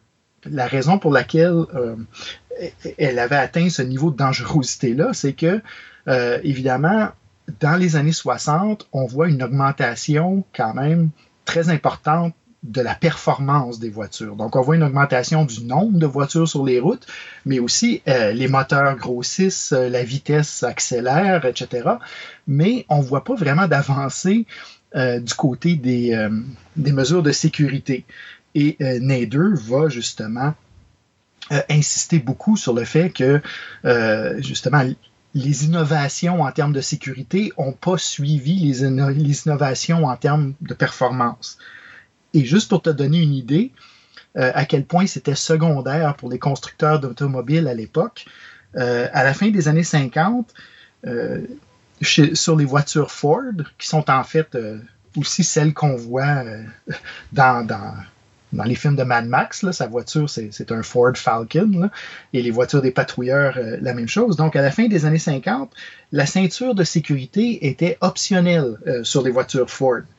Euh, si vous en achetiez une, voiture de ce fabricant-là, on vous chargeait un 27 dollars supplémentaire pour faire mettre une ceinture de sécurité pour le conducteur c'est à peu près l'équivalent de 260 dollars en argent d'aujourd'hui. Et euh, à l'époque, euh, c'est calculé qu'il y avait de moins de 2% des acheteurs qui faisaient installer les ceintures de sécurité. Donc déjà là, euh, tu peux voir un des facteurs qui aggravait énormément ces accidents-là. D'ailleurs, je pense, je, regarde présentement les statistiques en Australie, puis on marquait de 1968 jusqu'à environ, je te dirais, 1979, ça joue entre 3500 et 3700 décès par année euh, sur les routes de, l'Australie. Oui, alors que de nos jours, ça tourne autour du 1100. dans le temps de COVID, ça a diminué dramatiquement. Oui. Euh, mais, euh, tu vois, de, 2012, de 2013 jusqu'à 2019, on, a coté une fois le 1200 décès, mais après ça, on descend dans le 1100. Oui. Euh, puis en plus, c'est non seulement moins de décès, mais c'est aussi moins de blessures. C'est-à-dire que dans les années 70, les accidents causent des blessures très grave. Euh, bon, on a parlé du fait que les ceintures de sécurité ont pris du temps à, devenir la norme, mais aussi euh, Ralph Nader, en, particulier dans son livre, il note, euh, par exemple, à quel point les pare-brises étaient dangereux. Les pare-brises n'étaient pas les pare-brises sécuritaires qu'on a aujourd'hui, là, recouverts de plastique, mais ils, brisaient comme de la vitre. C'est comme si, si, tu passais à travers une vitre de, de la maison chez vous, probablement. Donc, euh, c'est extrêmement dangereux. Euh, pas de coussin gonflable. Euh, le tableau de bord est extrêmement dur et, et, dangereux. Donc, tu additionnes tout ça. Donc, le, moindre accident ben, pouvait vraiment causer des séquelles très, très graves. Donc, Nader va mettre cette question-là à l'avant-plan et graduellement, euh, dans les années, bon, au tournant des années 70, là, certainement dans les années 80, on va se mettre à, à améliorer euh, cet aspect-là des, voitures. Mais George Miller, non seulement il vivait, comme on a dit, à une époque où les accidents étaient nombreux, étaient beaucoup plus graves pour le même accident qu'aujourd'hui, mais euh, il voyait ça tout à fait à l'avant-plan. Donc, ça l'a contribué à créer chez lui une vision du futur où justement les routes devenaient carrément des, des lieux de, de carnage, pour le dire comme ça. et c'est en grande partie ce climat-là qui va devenir un peu, on pourrait dire, l'esthétique des films euh, euh, de Mad Max. Euh, bon, les accidents spectaculaires, des, des, blessures, des morts, des explosions, des, tout ça. Donc, ces éléments-là sont vraiment une extrapolation à partir d'une expérience très intime qu'avait Miller lui-même. Et, pour te montrer à quel point c'était pas, tu sais, on parlait tantôt de mesures de sécurité, c'est pas juste au niveau des véhicules qu'on n'a pas les mesures de sécurité, mais on n'a pas non plus les mesures de sécurité sur la route. Parce que si je ne me trompe pas, de mémoire, Mad Max avait été tourné euh, au niveau des poursuites automobiles sans aucun permis pour, euh, de tournage. Donc, il n'y avait même pas de supervision policière ou choses comme ça.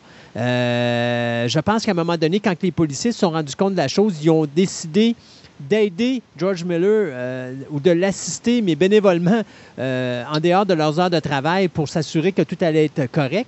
Mais à ma connaissance, Miller n'a jamais demandé d'autorisation de tournage pour faire ses séquences de poursuite de voitures euh, et, même de cascade. Oui, ben, Miller a financé ce film-là en grande partie de sa poche.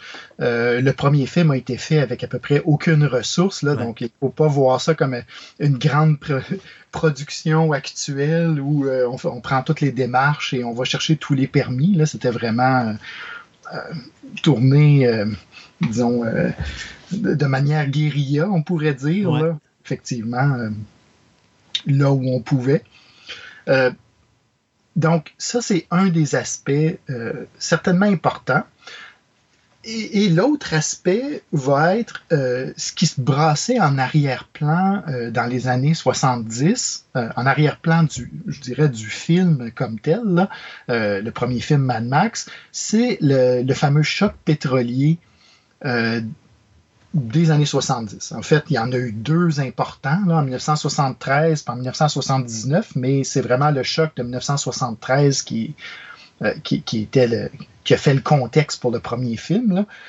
Euh, donc, ici entre en scène, je dirais, non seulement Miller, mais euh, aussi son scénariste, James McCaslin. McCaslin a passé sa vie et encore euh, même en 2006, là, il, écrivait encore des éditoriaux euh, pour alerter le monde au euh, ce qu'on pourrait appeler le pic pétrolier, c'est-à-dire à, l'épuisement graduel des, hydrocarbures et de l'impact que ça pourrait avoir sur nos sociétés. je dois dire, ça faisait un bout de temps que j'avais pas vu le premier film de Mad Max et je l'ai revisionné pour, pour la chronique. Et on a l'impression que la question du pétrole, elle est très présente dans ces films-là, mais elle est quasi absente euh, dans le premier film.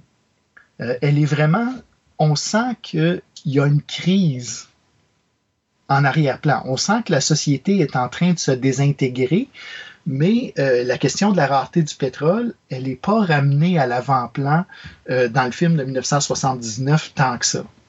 C'est quelque chose qu'on va plus voir dans le deuxième en 82. Absolument. En 1982, ça devient 1981, pardon. En 1981, désolé. Oui, euh, en 1981, on, a vraiment, là, euh, c'est la guerre pour euh, les hydrocarbures, comme s'ils ne pouvaient pas avoir d'autres technologies pour alimenter les voitures. Et, là, ça, va devenir le gros thème, justement, de, cette, de ce deuxième volet de la série. Mais euh, peut-être pour mieux mettre en contexte euh, ces, éléments-là, ça vaut peut-être la peine de revenir sur un peu cette, euh, cette manière dont la voiture avait été perçue en science-fiction depuis son invention.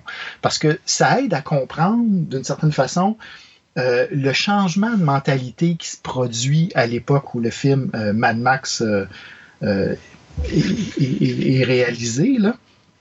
Euh, ça se produit, je dirais, au terme d'une décennie euh, où euh, notre optimisme, on va dire, face à la voiture diminue grandement. à la fin du 19e siècle, on trouve, bon, quand on regarde les, représentations de la voiture, on se rend compte que on, était devant des représentations qui étaient très optimistes. Euh, on avait cette idée-là que, euh, bon, non seulement euh, la voiture allait faciliter les déplacements, évidemment, c'est un moyen de transport, mais on voyait toutes sortes de vertus morales positives à l'invention de ce, de ce moyen de transport-là. et là, ben, j'attire ton attention sur un texte qui a été écrit en 1906, euh, donc euh, vraiment au tournant du 20e siècle, qui s'appelait L'automobile reine du monde par un, industriel, un inventeur qui s'appelait Jules Albert de Dion. Donc, Jules Albert de Dion était au tournant du 20e siècle, un des plus grands producteurs mondiaux de voitures. Donc, c'est un, un industriel français, et lui, euh, il voyait vraiment euh, la voiture comme étant pas juste un progrès technique, mais vraiment un progrès moral pour l'humanité. Euh, Jules Albert de Dion, lui, parlait plutôt de la disparition du piéton. pour lui, c'était l'avenir, c'était la disparition du piéton et que tout le monde devienne un, une sorte de mécanicien euh, amateur, là. Donc, non seulement euh, profite des avantages de la voiture, mais euh, apprend à, à, penser comme une machine d'une certaine façon. Je pense qu'on a déjà discuté de, de cette vision-là de la société qui, était présente à la fin du 19e siècle, on, où, on, voyait la société comme une sorte de machine euh, bien roulé, bien huilé et, fonctionnel, ben, euh, Monsieur de Dion, ben, en fait, qui est devenu marquis de Dion, euh, lui avait vraiment cette vision-là très, très marquée, finalement, de ville où on ne verrait plus personne à pied, de ville où les déplacements seraient rationnels, comme il dit, euh, limités euh, euh, dans des rues bien tracées, etc. Donc, on avait vraiment cette vision-là de, de, la voiture comme une sorte de, rationalité totale qui, viendrait organiser notre vie dans l'espace, dans l'espace urbain, disons. Donc, cette vision-là, très positive, elle va rester quand même pendant, bon, on va la retrouver jusqu'au tournant des années 60. Euh, jusqu'après la Deuxième Guerre mondiale, à partir du moment où la voiture devient plus euh, commune, il y en a de plus en plus sur les routes, euh, il y en a, on, commence à voir justement les, effets négatifs comme les accidents.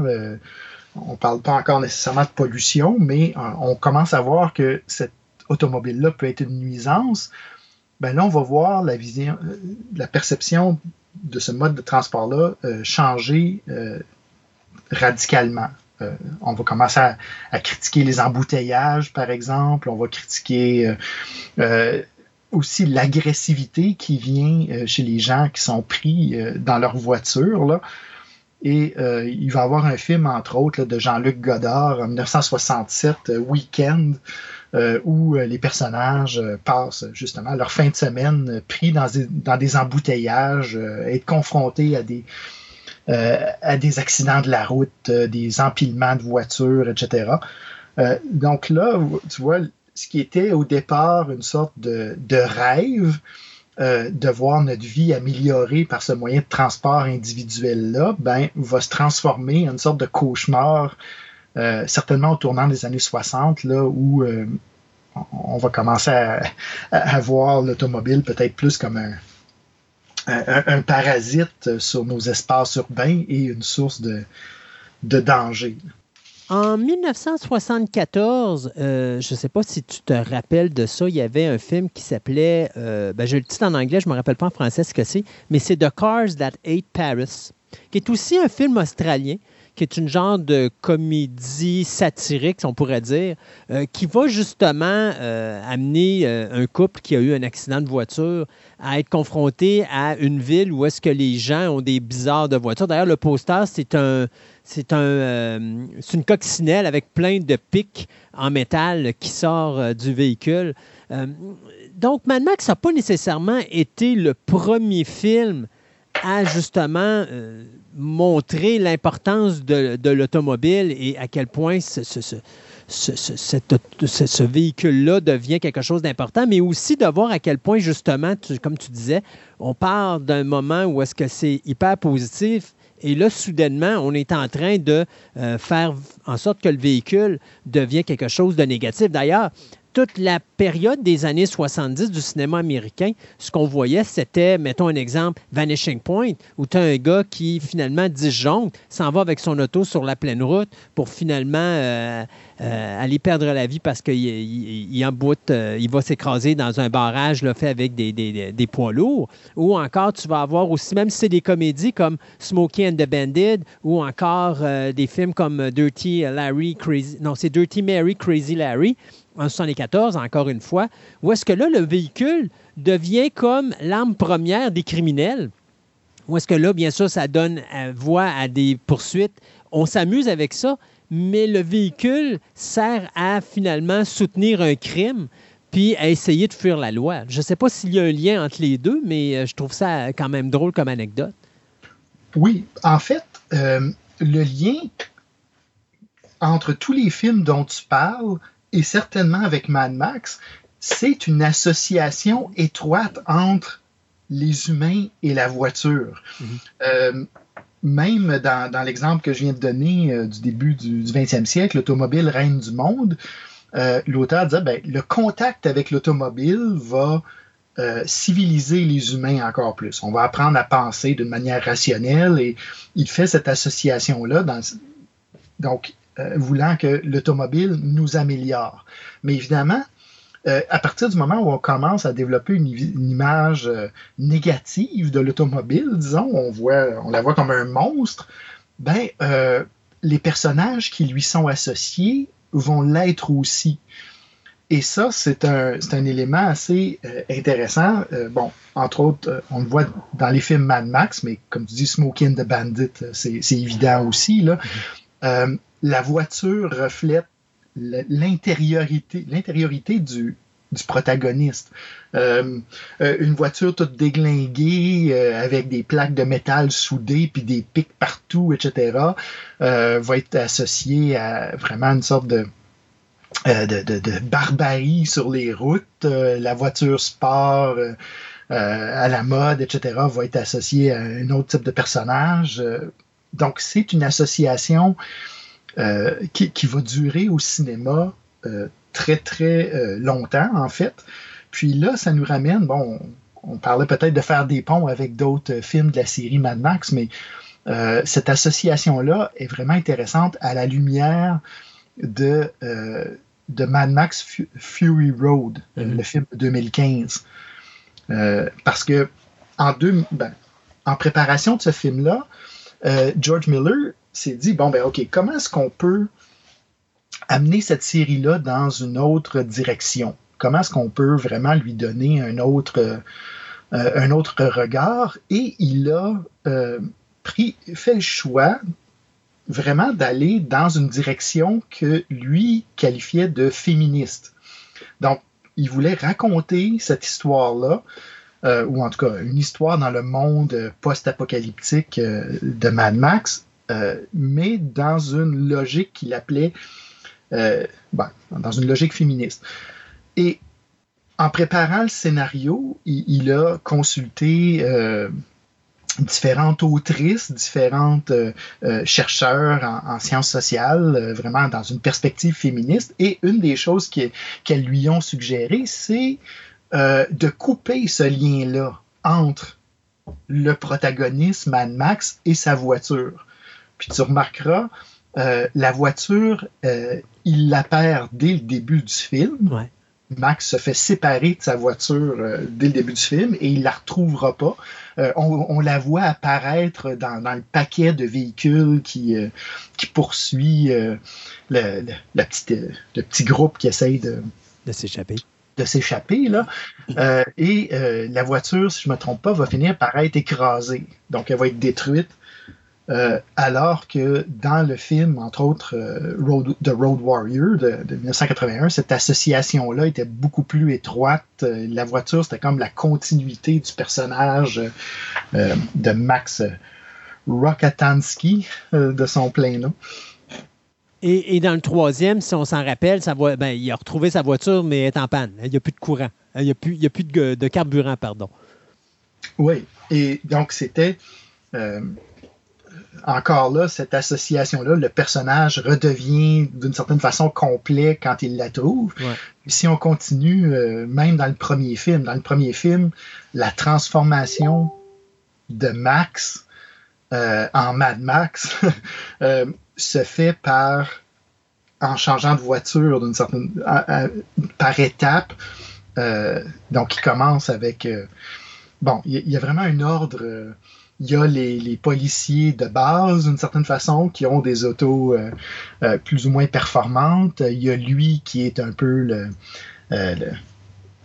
le, policier d'élite sur la route avec une voiture améliorée, un intercepteur amélioré, mais il y a ce modèle expérimental euh, vraiment euh, incroyable sur lequel il va mettre la main euh, quand il va vraiment partir dans sa, dans sa rage de, vengeance contre, contre, des gangs de motards.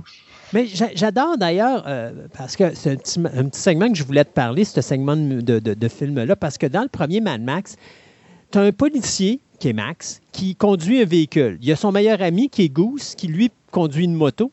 Et eux autres sont sur la route pour arrêter des gens qui euh, ne respectent pas, d'une certaine façon, les limites de vitesse sur la route. Bon, ça, va les amener, bien sûr, à être confrontés à un gang de motards. Puis, bon, ça, c'est le reste du film. Mais moi, ce que j'aime beaucoup, c'est qu'il y a un moment où est-ce que quand, après la mort du, euh, premier vilain qu'on a, là, dont, le nom était le Knight Rider, euh, à un moment donné, Goose et Max se retrouvent au poste de police et Goose, justement, va lui montrer euh, cette voiture qui est en train de faire pour Max avec l'aide du, garagiste du poste de police pour justement que Max puisse aller sur la route tester le véhicule. Et tu dans le haut bureau le patron avec comme quelqu'un qui semble représenter, euh, euh, je pourrais dire, l'ordre, ou est-ce que là, c'est comme, ah, on les a, on vient de les pogner, puis là, maintenant, on va pouvoir les arrêter parce qu'ils sont en train de construire un véhicule. On ne comprend pas trop c'est quoi la, nuance. On suppose que là, il y a des, il y a des illégalités qui ont été faites au niveau du véhicule, mais à un moment donné, tu as son, le boss à Max qui dit à cet individu-là Ouais, mais les héros, euh, ça n'existe plus vraiment. Et tu vois que notre héros du film a les mêmes tendances que les criminels qu'il poursuit sur la route, c'est-à-dire d'avoir un véhicule euh, qui est associé à comme la liberté et de pouvoir s'en aller sur la route et piloter ce véhicule-là à, des, euh, à des vitesses effarantes. Oui, ben, c'est toute la question de justement de la préservation de l'ordre, euh, c'est-à-dire que euh, les policiers pourraient s'équiper avec des tanks s'ils voulaient. Euh, l'équipement est là. Mais ils ont quand même une fonction dans l'ordre social qui est justement de faire régner l'ordre avec, on pourrait dire, le, idéalement le minimum de force nécessaire. de, le faire d'une manière euh, civil. Donc, en se construisant un véhicule comme ça, qui vous amène sur le terrain, finalement, des, bandes de moteurs et qui, vous amène potentiellement à. Euh, ce qu'on veut, c'est que les moteurs ralentissent. C'est pas qu'ils accélèrent parce que vous avez une trop grosse voiture en arrière d'eux. Euh, donc, il y, a une question aussi de, respect de, la sécurité de, tout le monde autour. Là. Et, là, ben, on peut comprendre justement que, encore là, en arrière-plan, l'ordre social est en train de se désintégrer et euh, d'une patrouille sur les autoroutes et sur les routes qui serait civile, on va dire, on est en train de passer à une guerre ouverte sur la route. Et, ça, évidemment, c'est exactement le contraire de la mission de, d'un corps policier, certainement. Là. Euh, mais cette voiture-là, elle n'est pas faite euh, pour donner des contraventions euh, aux gens qui sont 10 au-dessus de la limite. Là. c'est, c'est une arme. Mm. Mais j'aime beaucoup l'évolution du personnage parce que tant et aussi longtemps que Max est un policier, tu ne le vois pas véritablement au volant de la voiture en question. Euh, là, il conduit bien sûr l'Interceptor, qui est un Ford Falcon à l'époque. Euh, mais là, vraiment, le véhicule qu'il veut avoir, qui va devenir son véhicule et qui est armé d'un moteur qui sort de la carrosserie, euh, tu vois vraiment, c'est comme si soudainement, quand Max décide, OK, là, ma famille a été complètement tuée par cette gang de motards, là, maintenant, au diable la loi, sa rébellion se voit sur le capot de son véhicule et là, soudainement, Max est comme libéré, il est en vengeance, mais il a comme mis la loi de côté et là, maintenant, il devient comme un genre de mercenaire, si on peut dire. Euh, ou est-ce que là, il a juste une mission en tête, essayer de régler le cas des gens qui ont tué sa femme et, son enfant. Mais tu, vois le changement drastique de véhicule et je, trouvais vraiment intéressant dans Mad Max de voir l'évolution du personnage de Max, qui, oui, a une tentation, mais il va pas. Sauf que dès le moment où euh, sa famille est tuée, la loi n'existe plus, il prend son véhicule et là, maintenant, c'est une question qui devient personnelle. Oui, ben, tout à fait. Puis on même dans l'apparence, bon, il y, a des, différences mécaniques, mais euh, l'intercepteur de, Max, au départ, il porte les marques d'une voiture de police. Il, y a la couleur, il y a, les, insignes, etc. Alors que l'autre véhicule, il est totalement noir.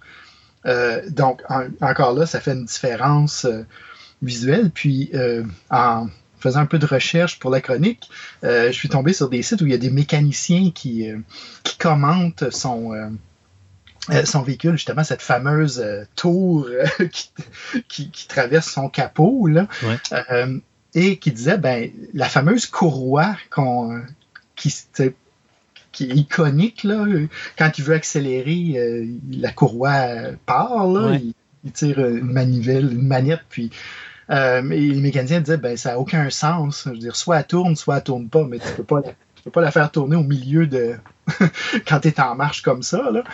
Euh, et, euh, c'est, mais c'est un autre élément qui vient lier le véhicule au personnage. Quand il est sérieux, quand il est vraiment en colère, il y a comme encore un signe visuel de plus qui s'allume. Euh, et, qui, et là, tout d'un coup, on passe ce, monstre-là, qui montre la, puissance, euh, que, le moteur est à pleine puissance. Euh, encore là, pour vraiment euh, renforcer une association. Puis, évidemment, Max ne touche pas au véhicule avant vraiment d'avoir eu une transformation intérieure, justement, d'avoir perdu sa, femme, son enfant. Euh, et, le bébé, si je ne me trompe pas, il y a deux enfants. Ben, non, il y a juste un enfant. Il y a sa femme, puis il y a son, enfant qui, euh, qu'elle a dans les bras lorsque les motards lui passent par-dessus.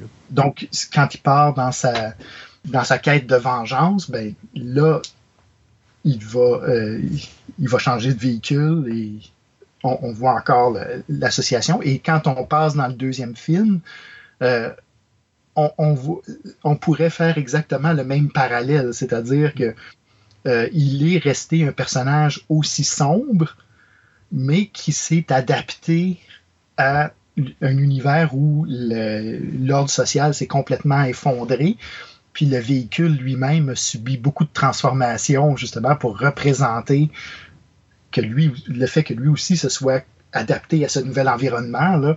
Euh, il y a des gros réservoirs d'essence en arrière. Euh, il y a des pièges qui ont été ajoutés. Euh, c'est un, fouillis total sur la banquette dans, dans l'arrière avec les, boîtes de, nourriture pour chiens, puis etc. Mais il y a quand même quelque chose qui est encore là parce que dans le deuxième film, il commence avec sa voiture Et lorsqu'il décide de, devenir l'être vengeur, ben là, il remplace sa voiture, puis là, il prend un, 18 roues. Oui, euh, ben c'est ça. Donc, c'est une autre manière de, continuer de faire évoluer le personnage. Euh, là, la voiture, c'était son univers individuel. Et là, ben, il, décide de, faire quelque chose pour, euh, pour la communauté qui tente d'une certaine façon de, bon, je dirais pas de protéger comme tel, mais certainement il veut les aider. Donc, euh, encore là, euh, Max se trouve une cause qui est au-delà de lui-même. Et il va avoir le véhicule qui va avec, qui est un véhicule qui transporte supposément je veux pas vendre le punch, là, mais bon, après 40 ans, je pense qu'on peut en parler. Euh, donc, il, dans sa tête, lui, il est en train de transporter le, euh, le carburant qui va sauver cette communauté-là. Qu'est-ce qui fait la différence? Pourquoi est-ce que soudainement, en 81, on met plus l'accent sur la gasoline, le pétrole, que dans la version de 79? C'est quoi la distinction entre les deux, euh, les deux films au niveau de l'évolution de George Miller? Ben, je pense que dans le film de 79, euh, comme on a dit, cette préoccupation-là, elle est en arrière-plan très loin. Donc, il se dit, euh, je dois trouver une raison pour laquelle la société au complet serait en train de, de s'effondrer. Puis on comprend qu'il y a une crise économique, on comprend Bon, c'est relativement vague, mais euh, il a compris, semble-t-il, que euh, évidemment, dans, le deuxième volet de cette série-là, ben, le monde devait avoir changé. Euh, il faut que. On ne fait pas juste reprendre où Max a laissé à la fin du, du premier film parce qu'il avait eu sa vengeance personnelle. il était arrivé au bout de ce cycle-là, donc on se pose la question qu'est-ce qui peut arriver de plus? Ben, c'est une situation qui empire. Comment euh, la, société, le monde continue de se désintégrer? Et euh, ici, je pense le parallèle, ou, disons la collaboration entre Miller et son scénariste, McCaslin, est, est, tout à fait importante parce que McCaslin, lui, était déjà très, très préoccupé par cette crise pétrolière et ils ont décidé de vraiment de la mettre au cœur du nouveau récit. Euh, et, si on compare avec des films de la même époque, bon, on en a déjà parlé, mais euh, il y avait bon, beaucoup de craintes de la guerre nucléaire. mais l'Australie n'était pas exactement une cible première, disons, dans un conflit nucléaire. Donc, dans le cinéma américain, on va voir beaucoup plus euh, cette, cette, cause d'effondrement qui est une guerre globale et, la radioactivité, etc. Dans le cas d'un pays qui est une île isolée du reste du monde, qui a connu euh, vraiment des, des, émeutes suite euh, aux deux chocs pétroliers, les stations-service étaient vides, etc. Donc pour eux, ça a dû être quand même un, un, un ressort ou une explication qui, qui était tout à fait disponible pour euh, dire ben, comment est-ce que les choses pourraient empirer? Ben, elles pourraient empirer si finalement la source première d'énergie de notre société disparaissait. Euh, puis effectivement, euh, beaucoup des mesures dont on va parler par la suite, là, d'économie d'énergie, même de, de, transformation, par exemple, euh, du chauffage des maisons, euh, du mazout vers l'électricité, etc., vont venir dans la foulée de cette crise pétrolière-là.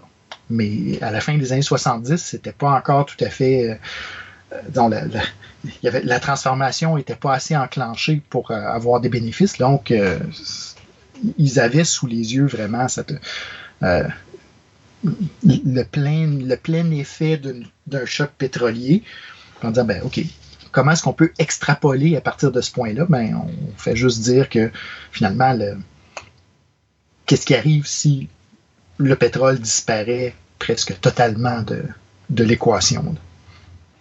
Si on devait faire une évolution, on a Mad Max qui se passe avant l'effondrement euh, de la société et la Troisième Guerre, euh, où on voit que déjà il y a une perte de contrôle au niveau de la société, puis que la société devient euh, comme complètement barbare avec ses moteurs qui voyagent de ville en ville et que personne ne semble être capable d'arrêter.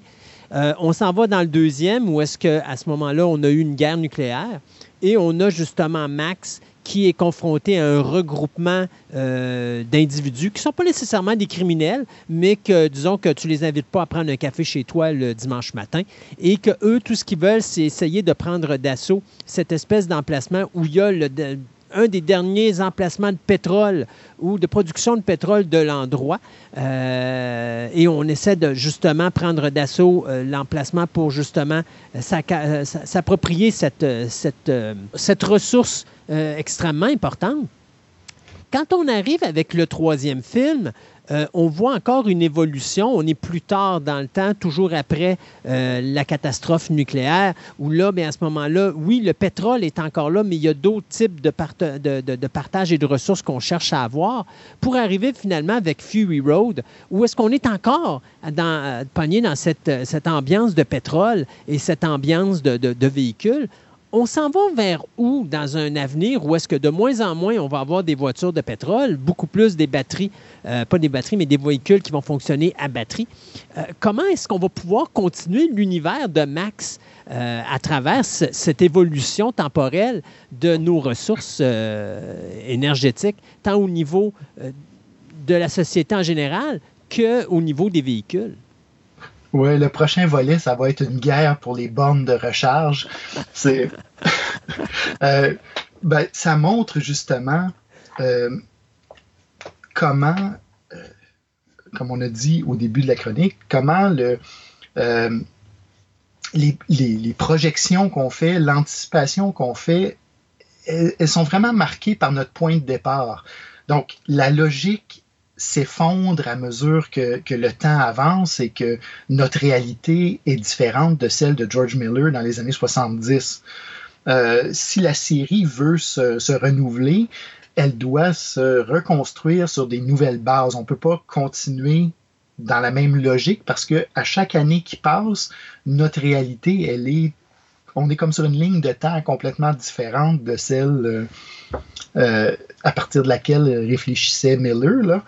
Euh, donc, entre autres, ben, comme tu dis, dans, cette séquence-là, lui, euh, ce qu'on voit, c'est euh, d'abord bon, la société pré-effondrement.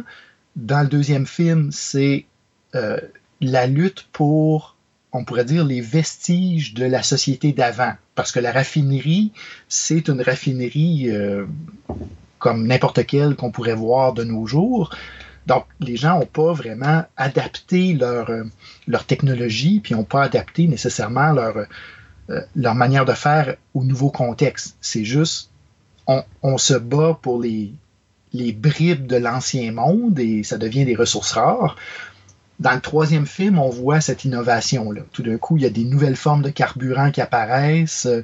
Euh, bon, certainement la, ville où sous, sous la direction de Tina Turner, euh, a, tout développé un nouvel écosystème, on peut dire, énergétique, là, euh, etc. Mais euh, on est juste dans la séquence, on peut dire, logique qui suit les extrapolations des années 70.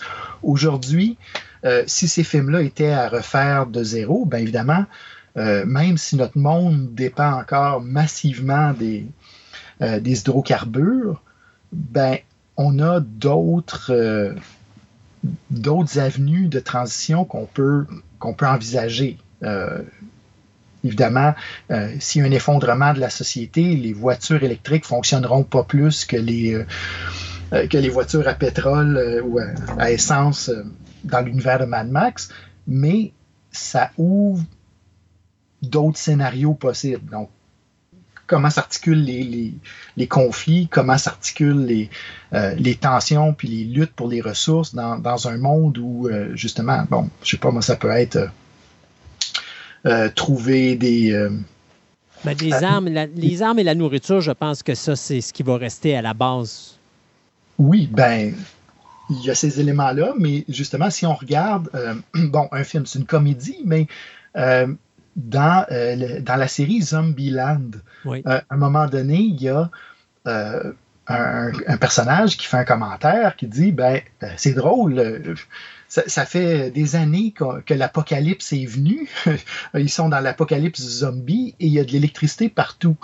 Euh, ils disent ben finalement parce que les barrages ont comme continué à fonctionner euh, donc la, rareté et la désintégration on pourrait dire d'une grille électrique se fait différemment de euh, d'une pénurie de pétrole, disons. Donc, ça repartirait carrément une, autre, une autre forme de spéculation euh, post-électrique.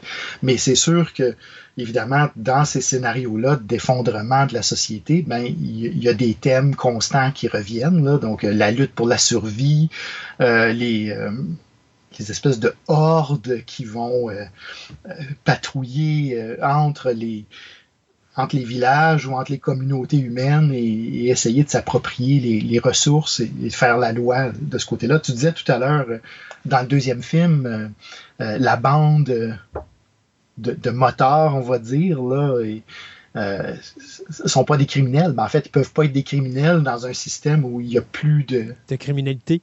c'est ça, il n'y a, plus, y a plus de système judiciaire, donc il n'y a plus de policiers, il n'y a plus de tribunaux, il n'y a il n'y a plus les institutions qui font reproduire la loi. Donc, évidemment, on, entre dans un autre euh, dans un autre contexte totalement. Là. Là, c'est la loi du plus fort qui survit. Oui, ben ça, on en a parlé quand on a abordé les sociétés post-apocalyptiques. C'est un thème qui revient euh, constamment, de dire, ben, les, euh, dans un contexte d'effondrement, ben, c'est la violence qui va primer on ose croire que peut-être l'être humain est capable de se serrer les coudes un peu plus et, euh, euh, de dire ben la coopération pourrait peut-être euh, je sais pas si elle peut prendre le dessus, mais pourrait certainement faire partie de disons de, de la stratégie de beaucoup plus de gens qu'on peut penser. C'est-à-dire de, de, joindre une horde de motards comme ça, euh, ben, ça fait que votre durée de vie est courte quand même. C'est peut-être pas euh, la solution euh, numéro un pour, pour survivre à un effondrement de ce type-là. Je vais euh, penser à Walking Dead, où est-ce que maintenant, dans les dernières saisons de la série, on a sauté plusieurs années et que là, on se rend compte que le pétrole, ben, il est juste contaminé, donc il n'est plus bon. Et on se sert des voitures comme euh, dans le bon vieux Far West, c'est-à-dire des chariots. Et on le voit dans Mad Max 3, à un moment donné, où est-ce que justement le personnage de Max est assis sur son véhicule avec des chevaux qui traînent la voiture. Euh, ça pourrait être le futur du véhicule, finalement, qui peut quand même rester utile parce qu'il y a quand même une façon de, transporter du stock, mais euh, qui va remplacer les fameux euh, chariots du temps euh, du Far West, malgré que je dirais que les chariots du Far West devaient probablement peser beaucoup moins lourd pour ces pauvres chevaux qui doivent le tirer. oui. Euh, ben, écoutez, les chevaux, c'est une énergie renouvelable, ça c'est certain. Tant que vous avez de l'avoine, euh, vous pouvez faire euh, avancer. Mais effectivement, le, rythme de déplacement est, pas mal différent. Et, ça, c'est, c'est quand même. évidemment, on parlait tout à l'heure de, de l'histoire des perceptions de l'auto. Ben, une des raisons, en fait, tant pour les, perceptions positives que négatives de l'auto, c'était euh, était lié aux vitesses que ces autos-là permettaient. Euh, tout d'un coup, le, rythme de déplacement, la vitesse de déplacement était euh, considérable. Ben, et, je penserai tout le temps à, une anecdote. Je pense que c'est le premier, la première personne qui a eu une voiture au Québec. si je ne me trompe pas, c'était un médecin de Québec et, je me rappelle avoir vu des, commentaires dans les journaux où les gens le traitaient complètement de fou parce qu'il roulait à 30 km heure dans les rues de la ville. Euh, donc, 30 km heure était euh, considéré comme une vitesse complètement endiablée. Ben, évidemment, euh, un retour à une société qui n'aurait pas accès à ce genre d'énergie euh, facilement euh, transformable, on peut dire en mouvement, ben, doit s'attendre certainement à, des déplacements beaucoup plus lents. Donc, ça veut dire que le rythme total de la société diminue, euh, le rayon d'action des gens diminue.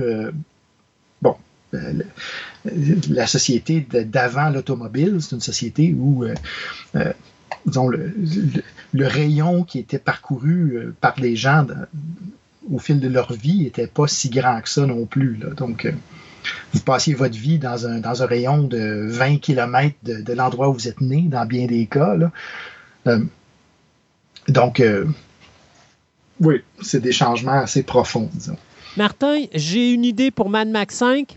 On se, retrouvera dans l'univers du steampunk et euh, Max aura une voiture qui fonctionnera, à la, qui fonctionnera pardon, à la vapeur. Donc, on aura des poursuites de voitures en vapeur. J'ai bien hâte de voir ça. une voiture à vapeur prenait à peu près quoi une demi-heure à partir, là, de temps de réchauffer le, moteur. Donc, il euh, ne faut pas être trop pressé dans sa poursuite, mais. Euh, ah, ben, c'est on ça. passera le film en accéléré. Exactement. Hey, Martin, un gros merci. Et puis, euh, on se dit à une prochaine. Certainement. Bye bye. Le sujet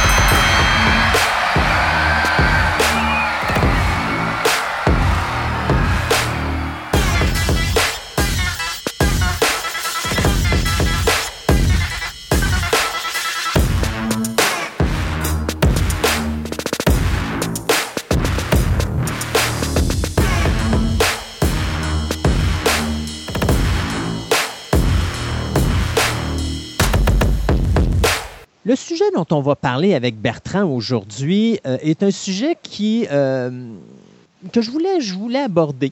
Euh, c'est un sujet que quand moi je me rappelle quand j'ai commencé dans le domaine de la lutte professionnelle à, être un auditeur, on mélangeait ce type de match-là comme une genre d'attraction, comme on avait des matchs de nains. Mais avec le temps, ce type de combat-là a totalement évolué et aujourd'hui, c'est une des attractions les plus demandées au niveau de la lutte professionnelle. On parle ici des matchs de femmes. Bonjour Bertrand. Bonjour, bon matin. Euh, moi, je me rappelle à l'époque, dans les années 70, tu avais dans des programmes, tu avais toujours des matchs euh, attractions, soit les nains ou encore les matchs de femmes pour amener les gens à, venir un petit peu plus. Puis là, on ne parlait pas de l'amateur de lutte, mais monsieur et madame tout le monde. Par chance, ça l'a changé avec le temps.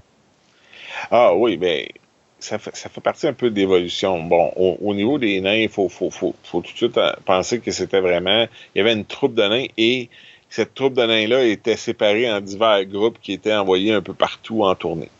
Et c'est un peu la même chose qui est créée au niveau des femmes. On, va créer une troupe qui va être envoyée d'un côté comme de l'autre. Et mais il va y avoir diverses époques où on va se promener comme ça, parce que à l'époque de Mildred Berg, quand Mildred Berg devient la grande championne, euh, il y a beaucoup, il y a, elle va même être en finale dans certains événements là, parce que euh, elle, projette une image très glamour, elle est très jolie, elle, est très dominante, puis c'est une excellente lutteuse. Euh, et avec la guerre, euh, dans, la, fin des années 30 et, et, le début des années 40, c'est bien entendu, il y a beaucoup, il y a beaucoup moins d'hommes de, disponibles, donc la lutte féminine prend une certaine place. Euh, mais rapidement, quand Moula reprend tout ça, elle va vraiment traiter ça comme les nains et donc créer des troupes et séparer ces lutteuses en grappes 2, 3, 4 qu'elle va envoyer à divers promoteurs. Elle va refaire des. Hop, on vient, on en prend deux là, on en remet deux là, puis on, en envoie un autre groupe par là. Euh, et va euh, les promoteurs vont rapidement. Ah ben, une fille qui veut lutter, tu l'envoies chez Moula, puis euh, elle va nous la retourner prête à travailler. Quand même... Mais ce qui fait que Moula va prendre beaucoup, beaucoup de de contrôle? De place et de contrôle va demander que les lutteuses lui donnent des pourcentages de leurs revenus, va, va leur louer des chambres sur son domaine. Euh, donc, l'argent sort de partout des poches des lutteuses pour s'en aller dans les poches de Moula. Euh, donc, euh, ce qui va faire de, de Fabulous Moula une championne à long terme, ben, c'est elle qui contrôle la ceinture. euh, jusqu'à temps qu'elle vende le championnat à la WWF. Euh, mais euh, aussi quelqu'un qui va, pour certaines des filles, selon elle, exploiter son talent féminin à son profit à elle. Prouvant que c'est pas parce qu'on est. C'est pas nécessairement besoin d'un homme pour que les femmes soient exploitées. Euh, Moi, j'avais vu, j'avais vu un documentaire justement où il y avait euh, des femmes qui parlaient que sous l'emprise de Moula, ils étaient obligés de rendre certains services. Puis le mot d'ordre, c'était ben écoute, je te donne ta formation, je te donne une carrière, mhm. tu restes sur mon terrain, donc tu vas faire ce que je te dis de faire. Mhm. C'est pas quelque chose qui est très reluisant pour l'héritage de la fabuleuse Moula. Non, effectivement, ça a créé beaucoup de controverses dans les dernières années, euh, au point où la WWE a décidé de, ne plus nommer la bataille royale féminine de WrestleMania euh, le, le, le, Fabulous Moulin Invitational, un peu comme la bataille royale d'André de Géant pour les hommes. Euh, ça a été controversé à ce point-là. bien sûr, il y, y, a toujours deux côtés à la médaille. Il y a des gens qui vont défendre Moula euh, parmi ces, pupilles euh, euh, qui ont eu des bonnes relations. Donc, par conséquent, dans toute affaire, et, il y a toujours il y a tout le temps des gens qui se sentent exploités, peu importe dans quoi ils vont travailler ou avec qui ils vont travailler. Mhm. Des fois, c'est parce qu'ils prennent pas assez de place eux-mêmes, euh, parce qu'ils vont dire ils mettront pas le pied à terre quand c'est le temps de le mettre. Euh, puis ils vont juste accepter, accepter, accepter jusqu'à temps que ça explose. Euh, puis il y en a d'autres, ben ils vont se faire manger un peu la laine sur le dos parce que c'est facile de lui manger la laine sur le dos. et, et, clairement, Moula était pas de celle à dire ah mon Dieu, je suis pas pour exagérer. C'était probablement plus du genre si jamais j'ai une chance, moi je me, moi je pense à moi en premier, puis euh, tant pis, c'est prêt de s'occuper d'elle. C'était une, une, femme tough. On ne se cachera pas, là. C'était une femme tough. Euh, tu l'aurais mis dans un ring avec un gars qui aurait été moindrement de ma, de ma shape, là, à genre 100, 120, 130 livres tout mouillé, là, puis euh, elle m'aurait probablement ramassé, ça n'aurait pas été long c'est sûr que c'était des femmes tough là, quand, quand elle et, May Young sont revenus à la télé à la WWF, puis euh, ils sont fait presque une plus grande popularité à ce moment-là. Du moins pour May Young, c'est certain. Euh, c'était, il y avait peur de rien là. Euh, et bon, on n'a qu'à penser à May Young qui se fait passer au travers d'une table par les Dudley Boys. Euh, fallait, fallait vraiment avoir peur de rien. Et tu parles d'une femme qui avait quoi, 60, 70 ans, là? Oui, exact. Euh, fait que c'est pas c'est pas rien. Puis bon, Moula, elle, n'a pas été aussi extrême que ça, mais elle était quand même dans le ring avec les filles plus jeunes euh, à ce moment-là aussi. Puis elle était pas, avait pas peur de manger une claque sa, sa marboulette à 68 ans ou 70 ans, puis tomber sur le dos. Là. on parle de quoi? 28 ans, je pense, qu'elle a gardé le titre de championnat du monde euh, féminin. C'est beaucoup. Là. C'est beaucoup, mais quand c'est toi qui prends la décision de quand tu perds, c'est facile aussi ce qui enlève beaucoup de crédibilité à, l'héritage de Moula, c'est souvent ça. C'est que c'est pas personne d'autre, c'est pas ses résultats au box-office qui ont déterminé son, la, durée de son règne. C'est elle. C'est le titre de champion féminin lui appartenait. C'est ça, c'était sa ceinture. ça veut dire que ce titre-là pouvait se ramasser dans la NWA comme elle pouvait se ramasser dans ah, En fait, le titre a été reconnu à la fois par la NWA à une époque puis la WWF à un autre jusqu'à temps que Vince Junior achète la ceinture. Ça devienne le premier championnat de la féminin que Wendy Richter remporte. Euh, c'est au moment où Vince prend le contrôle du championnat que Moula perd la ceinture, comme par hasard. Est-ce que, est-ce que, la, est-ce que le WrestleMania, c'est ce qui a mis en avant-plan la lutte féminine à grand déploiement? Ben, certainement que c'est la première fois qu'on va voir ça. Puis là, il y a toute la connexion Cindy Lauper, Wendy Richter. Puis là, Moula était là 28 ans. Et là, du jour au lendemain, t'as Wendy Richter qui est dans une vidéo de Cindy Lauper, qui est toute grimée, qui est jolie, qui est grande, euh, Mhm. Moula était rendue une, femme d'un certain âge. et euh, elle n'a jamais eu euh, le look glamour que euh, Wendy Richter pouvait avoir. mais bon, encore là, c'est une relation qui va mal se terminer entre la WWF et, Wendy Richter parce que Wendy Richter n'a pas voulu signer son contrat et on va habiller Fabulous Moula en Spider Lady et on va créer un premier screw job où Moula va aller prendre la ceinture de force à Wendy Victor dans un finish là, un peu bizarre où on voit que Wendy essaie de, se, dégager, mais comme on disait, Fabulous Moula est très tough. Elle la tient d'une façon que les épaules restent au sol le temps que l'arbitre compte le 3. Euh, ça va aussi pratiquement mettre un fin à, la lutte féminine à ce moment-là. Euh, Sensational Sherry va battre Moula. Euh, puis à un moment donné, on va euh, Rockin' Robin, va, qui est la sœur de Jake Roberts, va, être championne, puis après ça, on va retirer la ceinture parce qu'il y a juste plus de lutteuses euh, vraiment de calibre à ce moment-là. Puis ça va prendre des années. Là, on va arriver à Alundra Blaze. parce qu'on a, toujours, on a toujours en tête que la lutte féminine pourrait fonctionner en termes d'attraction. C'est un match différent sur la carte. Euh, puis bon, on se le cachera pas, il y a une certaine sexualisation là-dedans. On veut attirer un public d'hommes, puis leur montrer des femmes athlétiques jolies euh, en train de se battre. et, il y a quand même toute une sous-section de fans qui sont euh, très attirés à la lutte féminine d'une façon un peu bizarre, selon moi. je regarde un, match de lutte féminine, je le regarde de la même façon qu'un match de gars. Si son costume est laid, son costume est laid, mais je vais dire la même chose d'un costume laid de gars. Euh, puis j'ai pas plus envie de, dire quoi que ce soit d'autre que ça. Son match est bon, son match est bon. Son match est pas bon, son match est pas bon. Mais pour certains, euh, il y, a une espèce de fixation sur certaines lutteuses euh, et sur la lutte féminine euh, qui rend ça un petit peu parfois là, quand on regarde ça de l'extérieur un peu un peu bizarre. Mais j'imagine qu'il y a la même chose avec les joueuses de la WNBA ou des joueuses de tennis. Euh, il y a un certain public masculin un peu euh, qui fait de la fixation euh, sur, sur les talents féminins. Hmm. On a la même chose dans la lutte. Donc, c'est toujours pour le promoteur, c'est toujours là. Et Alan Blaze, qui est Medusa Michelli, euh, est la meilleure lutteuse à cette époque-là. Elle a lutté au Japon, elle a lutté à la AWA. on voit la on va la, on va la renommer Alundra Blaze, puis on va tenter de, la lancer. On va même faire venir une lutteuse japonaise, Bull Nakano, pour travailler avec elle, pour avoir des bons matchs, parce qu'on n'a pas vraiment de, de lutteuses. Euh, il y a la scène des lutteuses en Amérique du Nord est, inexistante ou presque.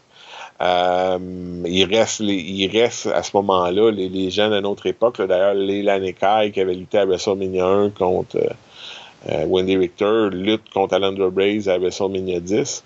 Euh, il, reste les anciennes lutteuses, mais il n'y a pas de nouvelles euh, et jolies lutteuses. Donc, de ce côté-là, il n'y a pas, il a pas vraiment de, de, création de, nouvelles vedettes. Fait que ça va durer un certain temps. On va même faire venir là, Bertha qui était Monster Ripper au Japon, qui vient de Calgary. Euh, et de Stampede Wrestling à la base. Euh, donc, euh, on lui amène des bons adversaires pour faire des programmes intéressants puis faire des bons matchs. Mm. On peut pas.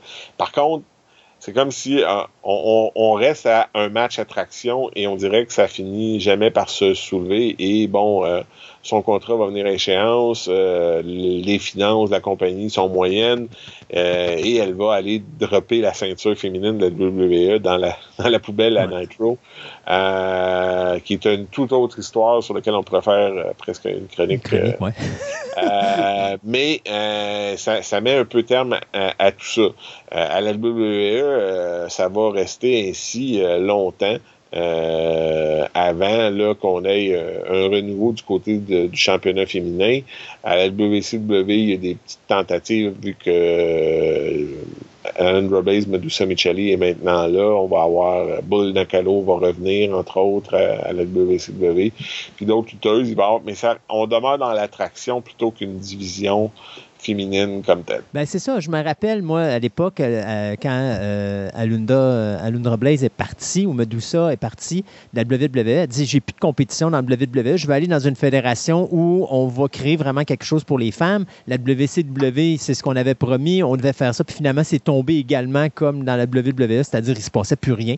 Puis elle est redevenue manager. Je pense que si je me trompe pas, elle était rendue à un moment donné manager du Macho Man. Oui, entre autres, effectivement. Mais et et il aurait fallu, à cette époque-là, il aurait fallu faire venir les Japonaises. ils, ont, il y a eu, euh, ils ont eu un match à Survivor Series où plusieurs des, Japonaises comme Aja Kong et, toutes les, Japonaises qui étaient à leur max à cette époque-là sont venues. Mais euh, on peut le voir avec Asuka aujourd'hui, euh, il y a une vision très stéréotypée de ce que doit être une lutteuse japonaise. Hmm. moi, je pense que si on aurait fait venir quelqu'un comme Manami Toyota, qui était considéré comme la Ric Flair de la lutte féminine au Japon, euh, elle était aussi bonne, voire meilleure que les hommes à son sommet. C'est de loin, peut-être pour moi, la meilleure lutteuse féminine que j'ai jamais vue. Euh, à n'importe quel moment, je, suis preneur de voir un combat de Manami Toyota. Si on aurait amené Manami Toyota, peut-être avec un gérant qui parle anglais, puis qu'on aurait laissé parler sa lutte, on aurait pu créer, je pense, une histoire fort intéressante. Euh, mais en même temps, Manami Toyota aurait probablement, en 95-96, complètement éclipsé le talent des gars sur la carte. Tellement elle était bonne. Donc, il y avait une, espèce d'arme à double tranchant euh, dans tout ça. Mais Manami Toyota, euh, ou, peut-être qu'on aurait aimé mieux si on retombe dans le stéréotype, type, il y avait Akira Okuto qui était au Japon aussi, une grande lutteuse, qui avait vraiment un personnage euh, très haut en couleur, qui ressemble un peu là, à ce qu'on pouvait voir parfois là, de, de, de Carrie Sane à ses débuts. Là, beaucoup de plumes, beaucoup de, de brillants, de, de, jackets à paillettes. Euh, euh, elle avait même un masque. Euh, puis elle, elle avait la réputation d'être très tough parce que elle s'était fait briser le cou dans un combat. Puis elle s'est tenue la nuque pour terminer le reste du combat. donc elle avait cette espèce d'aura très très spécial. A d'ailleurs marié euh, Kensuke Sasaki de New Japan Pro Wrestling. Ils ont eu longtemps une fédération ensemble au Japon. Euh, et donc, euh, ça aurait été des personnages fort intéressants pour Alundra Blaze, selon moi, pour relancer la lutte féminine à ce moment-là. donc, on n'a plus de lutte à nulle part au niveau féminin. le championnat des femmes va revenir tranquillement à la WWE. Puis je pense que on peut pointer là, autour là, quand Trish Stratus passe de gérante à lutteuse euh, comme un point tournant là, euh, au niveau de la lutte féminine parce que Trish Stratus va euh, devenir une excellente lutteuse puis va inspirer aussi toute une génération de, de, de lutte à vouloir devenir lutteuse. Oui, parce que c'est ça qui va se passer. Une fois que la WWE va racheter la WCW, c'est là qu'on va vraiment le voir apparaître, ça, mais c'est des, des, euh, des, femmes qui ont jamais eu d'expérience de lutte comme Tori Wilson ou. Euh, euh, mon Dieu, l'autre blonde qui m'échappe, mais que la, la toune de, de ZZ Top Legs, c'est le nom m'échappe, mais c'est pas grave. Mais tout ça pour dire que là, c'est des femmes qui, normalement, étaient des accompagnatrices, c'était des managers, entre guillemets, mais l'intérêt, c'était juste l'intérêt euh, sexuel pour euh, justement attirer les, hommes euh, dans, les, dans les stades.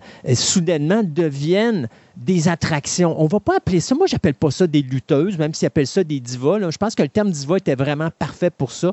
C'était des attractions pour attirer les gens qui arrivaient justement dans cette époque du, euh, de, Stone Cold et tout ça. la, mon Dieu, j'oublie le nom encore de, cette espèce de période-là, mais la, la, Attitude Era. Mm-hmm. L'attitude era, où est-ce que justement, là, tu amenais justement ces femmes-là qui dérangeaient parce qu'ils étaient justement euh, euh, très, très sexuels, très, très, très jolis, avec des beaux bodies.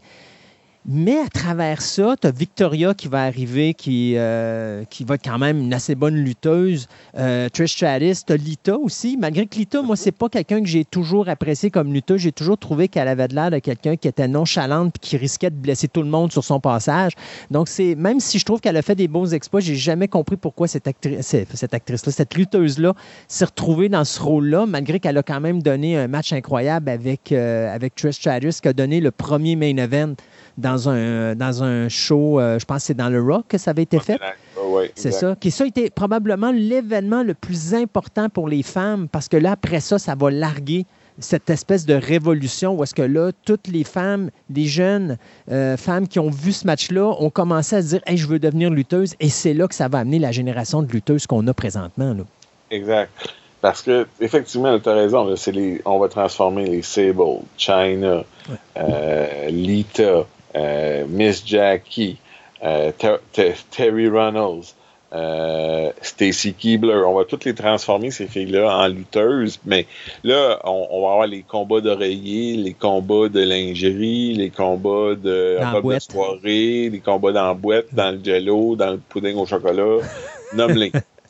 on, on, va passer au travers de toute cette période-là, où ce que c'est, euh, mettons, en, en dents Par contre, au travers de ça, effectivement, tu as les Victoria, euh, t'as Molly Holly euh, et t'as euh, Trish Stratus qui vont devenir donc des talents qui vont présenter des, des, super bons matchs. On peut penser aussi à Jazz euh, qui venait de ECW qui, qui, va être là et qui vont devenir de bonnes lutteuses, qui vont donner cette impression-là que oui, il y, y, a un potentiel de plus pour, pour la lutte féminine et euh, tranquillement euh, la WWE va quand même se diriger vers les, les, model agencies. Et là, on va commencer à, recruter de ce côté-là. C'est là que les, les, Bella Twins vont arriver, exemple. Mm-hmm.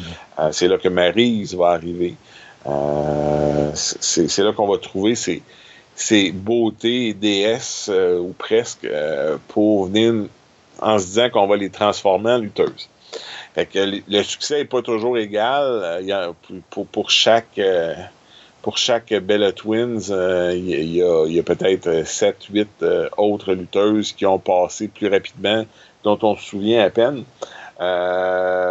mais il y a aussi, prenons exemple, Beth Phoenix qui va arriver sur la scène, qui est vraiment une lutteuse, qui a une base de lutte olympique, qui tripait sur la lutte, qui rêvait à la lutte, qui voulait devenir lutteuse qui va donner, euh, qui va lutter un style puis amener un, style qui est, se rapproche beaucoup plus de celui d'aujourd'hui. Et va continuer d'inspirer euh, des lutteuses d'aujourd'hui à, à devenir ce que la lutte d'aujourd'hui, à vouloir lutter dans d'autres choses que dans des combats de, de, enlevez-moi ma robe pour être la première en lingerie. Euh, donc, ça, ça c'est intéressant. Puis là, euh, cette période-là va, nous arriver dans les dernières années avec l'arrivée de NXT. On va avoir la montée des Four Horsewomen. On va avoir la montée de Charlotte Flair, oui, mais aussi de Becky Lynch, Sasha Banks, puis Bailey, qui vont, euh, à eux quatre, certainement changer totalement la perception qu'on a de la lutte féminine. Hmm. Euh, puis il faut quand même donner un peu de crédit aussi à Paige, qui va, elle aussi, être euh, une de ces premières filles-là à arriver euh, pour devenir une, vedette de la WWE, à ne pas vouloir se déshabiller, euh, mais bien à vouloir lutter parce qu'elle venait d'une famille de lutteurs puis elle était là pour lutter. Donc, les choses vont changer. et, les choses vont se transformer. Ça vient aussi avec les changements de société à, ce, moment-là, selon moi. Beaucoup, là, faut, faut, faut, faut, faut en être conscient. Euh, ce qui était acceptable, ben acceptable. Ce qui se faisait à l'époque se fait plus aujourd'hui. Il y a 25 ans ou 30 ans euh, ou encore 40, euh, ça passerait plus aujourd'hui. Exact. Et par conséquent, ben, il faut, faut, que tu t'adaptes à ça, puis il faut que tu t'en ailles ailleurs. Euh, et, et Ronda Rousey, en étant cette méga star du UFC qui a attiré en finale avec ses combats, a changé beaucoup la perspective sur l'idée que deux des femmes ensemble ne pouvaient pas attirer en finale. Mm-hmm. Ce qui fait que l'arrivée de Ronda Rousey, euh, la création du Royal Rumble féminin, va amener la lutte féminine totalement ailleurs au point que deux ans plus tard, ben, on a euh, le, dernier main event de, WrestleMania complet. C'est Becky Lynch, Charlotte Flair puis Ronda Rousey qui vont être au MetLife Stadium euh, pour clore le show. Euh, et, c'est la finale annoncée, le combat des femmes. c'est, on, est parti de loin. Oui, on est parti de, des nains, puis là, on est rendu l'attraction principale. Exact. Et bon, cette année, euh, le combat de Sasha Banks puis Bianca Belair a été la, la grande finale de la première soirée de WrestleMania. Et les filles ont livré sur toute la ligne dans ce combat-là. donc, l'avenir est rose pour, pour, faire des jeux de mots. l'avenir est très rose. On, on peut s'attendre à avoir de plus en plus de lutteuses de qualité euh, qui vont lutter euh, aussi bien que les hommes. Peut-être que c'est ça qu'il faudrait qu'on utilise comme euh, métaphore, mm. plutôt que lutter comme un gars, lutter aussi bien que les gars. Mm parce que c'est vraiment euh, beau à voir. Euh, moi, si, tu fais un bon match, moi, mon meilleur match au, WrestleMania au Performance Center, ça a été Rhea Ripley contre Charlotte Flair. C'était un match fabuleux où les deux se sont donnés à, à fond mm. et ont, ont, totalement capturé le concept de on est juste toutes les deux puis il n'y a pas personne fait qu'on peut pas travailler comme s'il y avait une foule de 100 000 personnes. Il faut qu'on travaille comme si on était juste tous les deux. Il faut que ça fasse du bruit. Il faut qu'on sente l'émotion qu'on projette nous deux.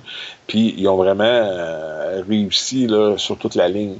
Euh, donc, on, est dans cette époque-là. Puis là, on, peut penser, imaginez si une Trish Stratus, une Best Phoenix, elles seules ont influencé tout un groupe de femmes à devenir ces talents qu'on voit aujourd'hui. Imaginez ce que les Becky, Charlotte, Bailey, Banks, Bianca Belair, Rhea Ripley vont inspirer comme génération euh, dans l'avenir.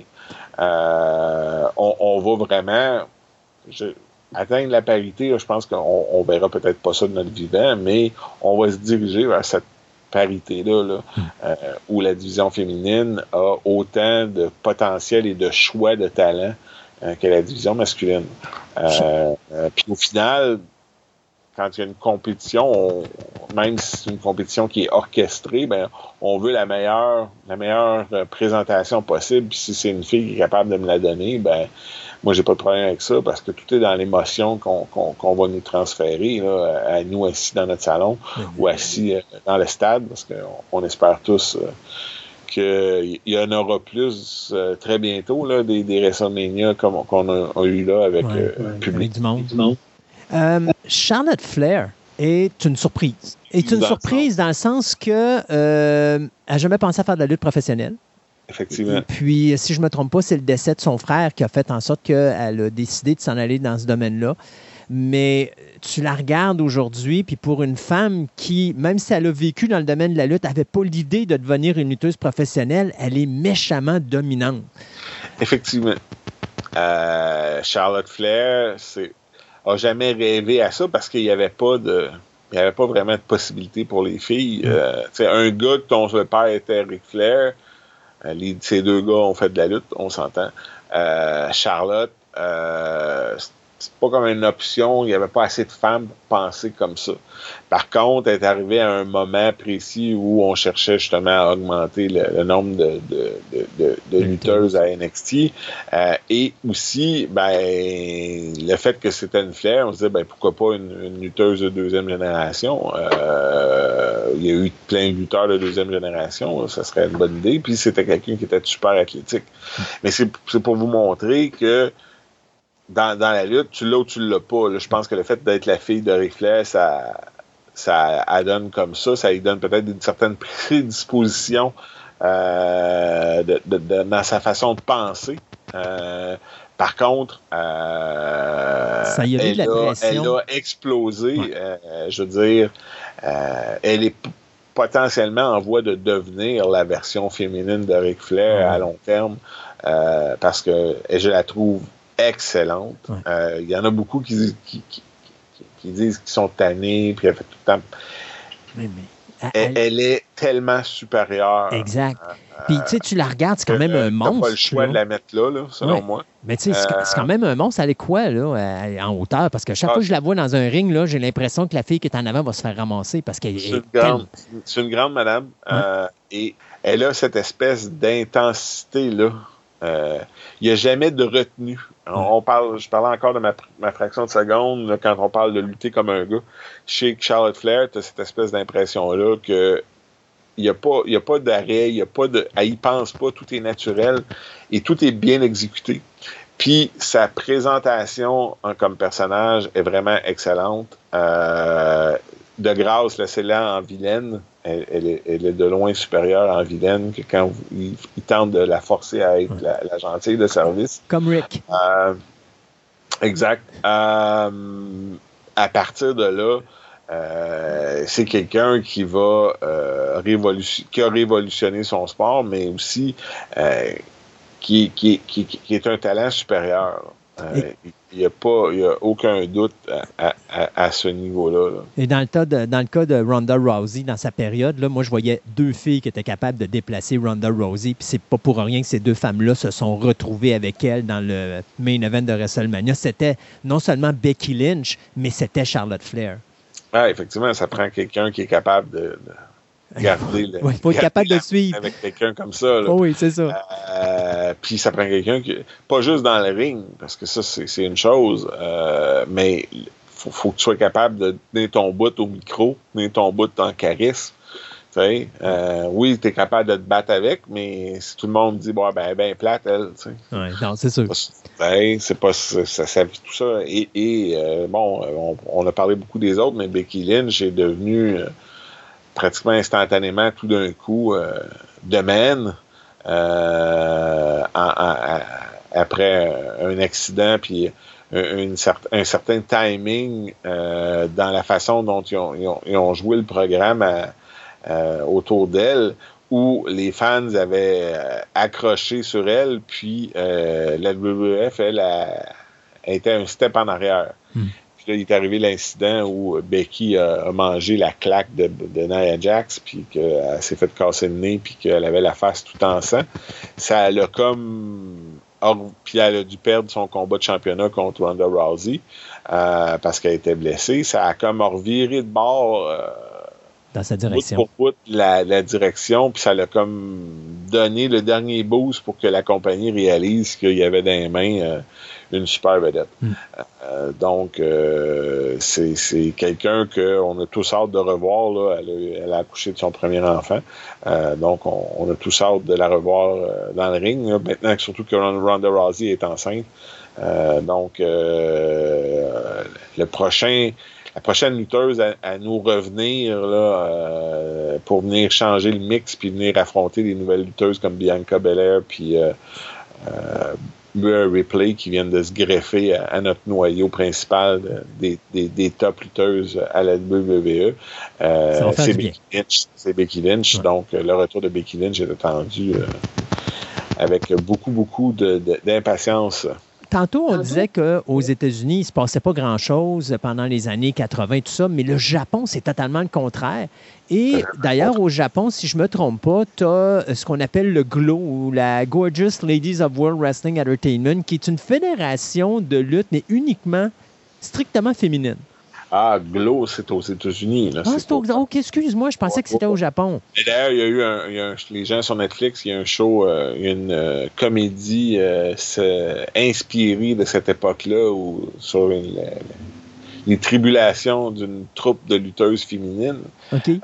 entraînées. Écoutez, moi, je me souviens que ça jouait là, à l'époque des années 80, souvent dans une slot pas trop loin d'un show de lutte masculin c'était des, il y avait beaucoup de spectacles, beaucoup de personnages. La lutte était pas super bonne euh, avec les années. Euh, je pense qu'on a romancisé beaucoup Glow. Euh, mais au Japon, c'était la vraie lutte. Là, on avait des, des, lutteuses qui étaient de, incroyables en termes de lutte. mais il y en avait une fédération au Japon. Hein? Autant une partie spectacle. C'était All Japan Women. OK ils, ont, ils avaient créé là, des, des euh, ce qu'on appelle le, le, le, Beauty Pair. Il y a eu les Crush Girls, euh, où on avait des, des, des, des, lutteuses qui devenaient des euh, chanteuses populaires, mais qui luttaient aussi. Et là, il y avait des succès monstres euh, de musique combinés avec des spectacles de musique, puis combinés avec des spectacles de lutte. On a eu, c'était des, des teen idols.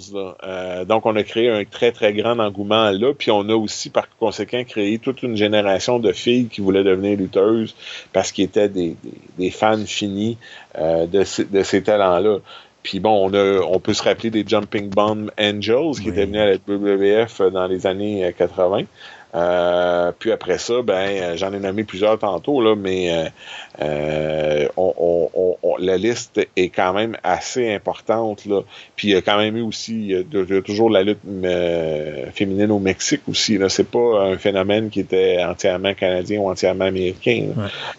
mais au Japon, moi, je me souviens, dans les années 80, les années 90, il y avait les combats de lutte féminine, c'était toujours la grosse surprise quand on faisait des échanges de VHS parce que euh, quand on découvre Banami Toyota, quand on découvre Akira Okuto, qu'on découvrait Bull Nakano, qu'on découvrait Age of Kong, c'était renversant parce que euh, à cette époque-là, le produit de All Japan Woman va, est supérieur à tous les produits masculins ou presque euh, de ce moment-là. Hmm. Euh, Manami Toyota est dans mon top 5 de mes, de lutteurs, lutteuses préférées. c'est des talents incroyables qui ont et, j'espère qu'aujourd'hui, beaucoup de, des lutteuses vont, vont, vont, faire des recherches puis euh, regarder un maximum de, de combats de ces, de ces, de ces femmes-là euh, qui, ont, qui ont sacrifié leur corps euh, pour, le, pour le sport euh, parce que le style était tellement physique. Là, C'était complètement hallucinant. Là. Mais c'est Glow, ça a été euh, pour une courte période de temps euh, très populaire parce que justement c'était une troupe uniquement féminine. Et là, il y a toujours le côté ah ben elle est cute là, qui rentre en, ligne en ligne de jeu. Puis, euh, bon, le, show sur Netflix, là, s'est terminé un peu en queue de poisson parce que la dernière saison a été annulée à cause de la pandémie. Euh, et des coûts reliés à un tel tournage pour compléter l'histoire.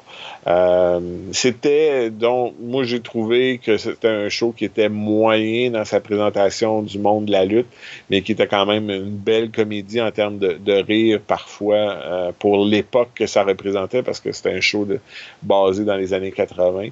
Euh, à partir de là, euh, ça, fait partie de tous ces, micro-cupules-là où, tu sais, on, a souvent, un peu comme Moula, tenté de rassembler un groupe de lutteuses ensemble. Euh, on peut penser, il y a eu aussi la LPWA, à qui avait été une tentative de lancer une ligue de, lutte totalement féminine. Il y avait même eu un pay-per-view de LPWA Showdown. Euh, on avait fait venir euh, des Américaines qui étaient au Japon comme Reggie Bennett, euh, Terry Power qui va devenir Tory à la WWE avec Kane et X-Pac. donc, c'est c'est c'est des c'est il y a toujours eu cette espèce de tentative-là, mais je pense que vraiment c'était la WWE en ayant une division féminine complète, euh, au même titre que les, gars, euh, qu'il y avait un, espoir à ce niveau-là de créer quelque chose. On a aujourd'hui donc une championne à SmackDown, une championne à Raw, euh, comme les hommes. Euh, il y a un championnat féminin par équipe qui peut être défendu soit à Raw ou à SmackDown. Euh, NXT a sa championne féminine. NXT a ses, championnes par équipe. Euh, Ils ont le Royal Rumble? Il y a le Royal Rumble féminin depuis quelques années. Euh, et, euh, je pense que c'est fantastique euh, pour, les femmes d'avoir ces opportunités-là. Et, souvent vont livrer la marchandise. il y a un des matchs qui a mis NXT sur la map, c'est le fameux match à Brooklyn entre Bailey et Sasha Banks. Oui. Quel match? Qui, est un match exceptionnel. Un des meilleurs matchs à la WWE dans les dernières années. Euh, ça fait partie de... Et c'est ça qui est magnifique. Moi, moi je m'en fous. Là. Ça peut être des gars ou des filles. Mm. Si c'est un bon match, c'est un bon match. Euh, donc, tant mieux. Hein. Si, si on double nos chances d'avoir des bons matchs en ayant une division féminine complète et avec autant de talent et autant de potentiel que la division masculine des gars, ben, tant mieux. Mm. on augmente nos chances d'avoir le meilleur spectacle possible. Pour finir, D'après toi, la révolution féminine dans la WWE, est-ce que c'est Stephanie qui en est responsable ou c'est Triple H? Ben, je pense qu'il y a une combinaison des deux. Euh, c'est l'avantage d'être marié, hein? oui, je pense que Stéphanie, en étant une femme, est plus sensible à, ce combat-là que pouvait l'être son père mm. ou Kevin Dunn, euh, ou même Pat même Patterson. Ouais, ou même Bruce Pat- Pritchard. Pat beaucoup, Pat aimait beaucoup la lutte féminine des dernières années. Ouais. Je trouvais souvent que c'était elle qui faisait le meilleur spectacle euh, comparé aux gars. Euh, mais c'est sûr que Stéphanie a eu une influence pour changer la façon de faire, penser autrement, euh, éliminer les combats de déshabillage, puis euh, euh, ce genre de choses-là. Et euh, Stéphanie a été récemment là, une des premières avec Triple H à sortir publiquement là, suite au congédiement de, de Mickey de Mickey James. James. Euh, quand Mickey James a, envoyé une photo, elle avait reçu sa boîte de, de ces choses que la WWE lui retournait. Euh, donc, euh, costume, maquillage, paillettes, euh, extension de cheveux, ce genre de, de choses-là. Euh, personnel, brosse, euh, bon, c'est ça. Et c'était dans un sac de vidange dans une boîte Ah. avec un sticker Mickey, comme si on avait préparé plus qu'un plus qu'un sac de vidange, puis qu'on avait mis ça dans, dans, dans des boîtes avec le nom de chacun, puis shippé ça à chacune. D'ailleurs, euh, Chelsea Green, qui a aussi été congédié, a confirmé avoir eu le même type de, de paquet. Euh, Maria Kanellis, qui avait été congédiée l'année précédente, a confirmé avoir reçu la même chose. Et Gail Kim, congédiée dix ans auparavant, a aussi dit qu'elle avait eu la même chose. Euh, D'ailleurs, Mickey James a même confirmé que la première fois qu'elle a été congédiée il y a 10 ans, elle avait aussi eu une boîte avec un sac de vidange dedans. Et là, il y a eu un paquet de gens congédiés au sein du euh, département des relations avec les talents suite à ce- cette façon de faire-là qui, qui ne se fait pas point. Mhm. Euh, peu importe le domaine. Euh, il y a comme un, une symbolique à un sac de vidange que tu, tu ne Ouais. peux pas faire à quelqu'un à qui tu viens de, de donner son 4 là. Donc, ça, je pense que c'est un, changement important au niveau des relations de travail à la, WWE, surtout pour les femmes, euh, parce qu'on s'entend qu'un gars peut être beaucoup moins touché par un sac de vidange qu'une femme euh, dans, une situation comme ça, euh, très émotive, où tu perds ton emploi, puis que parfois, justement, tu n'es pas toujours traité et à égalité avec le talent masculin dans la compagnie. Ça peut être un très, très dur coup à prendre. Euh, puis euh, je disais là d'ailleurs euh, récemment, c'est ça que, que ce que Mickey James a disait. Moi, on m'a dit à ma première journée au camp d'entraînement de, de laisser la lutte de- dans un meilleur état que dans laquelle je l'avais trouvé. Donc j'espère que ce changement-là au sein du département va laisser la lutte puis l'accompagner dans un meilleur endroit que dans lequel je l'ai trouvé. Ouais. Puis maintenant, je peux continuer ma carrière à l'extérieur de la WWE. Donc, je pense qu'il y, a- il y a toute une révolution euh, à l'intérieur de la compagnie. Là, il y a eu une révolution à l'extérieur. On a changé la, la présentation, on a augmenté les talents, on leur a donné plus de place. Mais là, il y a, il y a une façon de traiter le talent féminin à l'intérieur de la compagnie euh, qui, est à, qui est à revoir. Euh, puis je pense que les, les récents événements ont, ont dirigé la WWE dans cette, euh, dans cette direction-là. Bertrand Hébert, encore une fois, une belle chronique sur la lutte professionnelle et les arrière-plans de ce qui se passe. Euh, Et surtout là, ben, je t'avais demandé une grosse faveur en parlant de lutte. euh, euh, de lutte euh, féminine. Et puis finalement, tu vois, c'est probablement la plus grande et la plus longue chronique qu'on a eue depuis qu'on se connaît. C'est pas ma spécialité parce que je, suggère à tout le monde qui voudrait voir plus sur la lutte féminine de lire euh, Sisterhood of the Square Circle euh, de mon collègue Pat Laprade et mon ami Dan Murphy euh, chez ECW Press, qui est vraiment un livre fabuleux qui va vous raconter toute l'histoire de la lutte féminine presque jusqu'à ce jour parce que là, ça fait déjà quelques années que le livre est sorti, mais quand même, le livre se termine en, en disant que Ronda Rousey est certainement la femme à aller chercher dans le monde de la lutte Et pour, euh, pour, cha- pour changer la perception puis amener les femmes à faire la finale de WrestleMania. Donc, euh, ils ont été euh, des devins euh, dans leur présentation. Mais remarque, toi aussi, tu étais un devin. Tu nous avais prédit dans une de tes premières chroniques que WrestleMania devrait être séparé en deux soirs. Et sais-tu quoi? C'est ce qu'on a depuis deux ans. C'est arrivé, effectivement. Écoutez, là, euh, c'est pas pour se vanter, là, mais euh, quand on commence à suivre ça un peu, on commence à avoir des bons instincts parfois. C'est sûr. Hey Bertrand, un gros merci, puis on se dit à la prochaine. À la prochaine. Bye Merci. bye.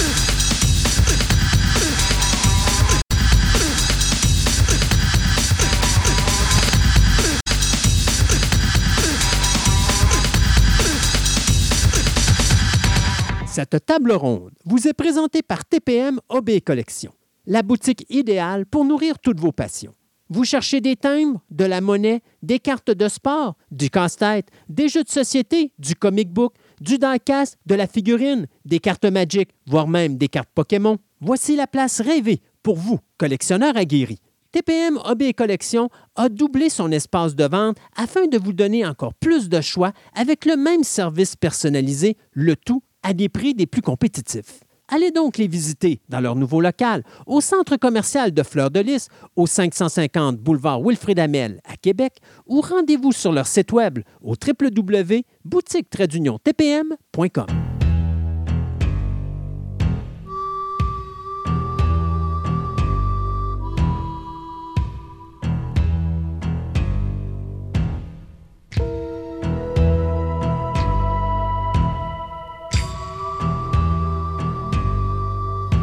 Avant qu'on commence les nouvelles express, juste vous rappeler pour ceux qui ne le savent pas, pour, euh, au niveau de la programmation de Programme Double, on est revenu aux deux semaines.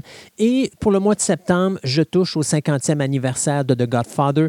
Donc, on a bien sûr le Godfather partie 1, partie 2. Et la prochaine émission, qui sera diffusée la semaine prochaine, inclura The Godfather numéro 3 et l'excellente série télé The Offer, qui est présentée actuellement sur Paramount Plus et qui raconte la réalisation du parrain. Donc, euh, deux programmes doubles super intéressants surtout si vous êtes des amateurs de The Godfather. De plus, vous rappelez que tous les derniers mardis de chaque mois, je suis également présent euh, sur les ondes de Choix Radio X, euh, à côté, juste aux côtés, bien sûr, de Robbie Moreau. Donc, euh, encore là, je vais parler de différentes productions cinématographiques durant la prochaine saison. Alors, tous les derniers mardis de chaque mois à 18h30, je suis à l'émission Sans détour avec Robbie Moreau. Donc, au niveau de notre euh, nos nouvelles express, eh bien, au niveau des renouvellements et des cancellations, Amazon Prime cancelle la série Paper Girls après une seule saison. Du côté de Hulu, eh on renouvelle pour une sixième et une dernière saison la série The Made Tale. Ça, ça va faire mal à Hulu parce que c'est quand même son show le plus populaire. Du côté de Peacocks, on vient officiellement de canceller la série Rutherford's Fall après deux saisons.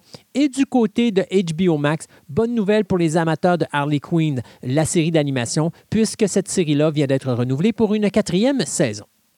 Suite au décès de la reine Elisabeth II, eh le producteur Peter Morgan a annoncé qu'on allait cesser le tournage de la sixième saison. Question de respecter la reine. Donc, euh, c'est un arrêt qui va être seulement d'une coupelle de journée. Question de rendre hommage à la reine Elisabeth, euh, qui nous a quittés après 70 ans de règne. Donc, euh, on a également annoncé que non seulement cette sixième saison serait la dernière de la série de The Crown, mais qu'on avait également trouvé les euh, acteurs pour interpréter, bien sûr, le prince William et euh, Kate. Donc, William, qui va être interprété par Rufus Kempa dans la saison numéro 5 de The Crown, qui va être diffusée d'ici la fin de la présente année sur Netflix. Et bien, sera changé dans la saison numéro 6 par Ed McVie, qui, lui, va interpréter, bien sûr, le prince William euh, au début de sa vingtaine. Et on verra, bien sûr, sa rencontre avec Kate,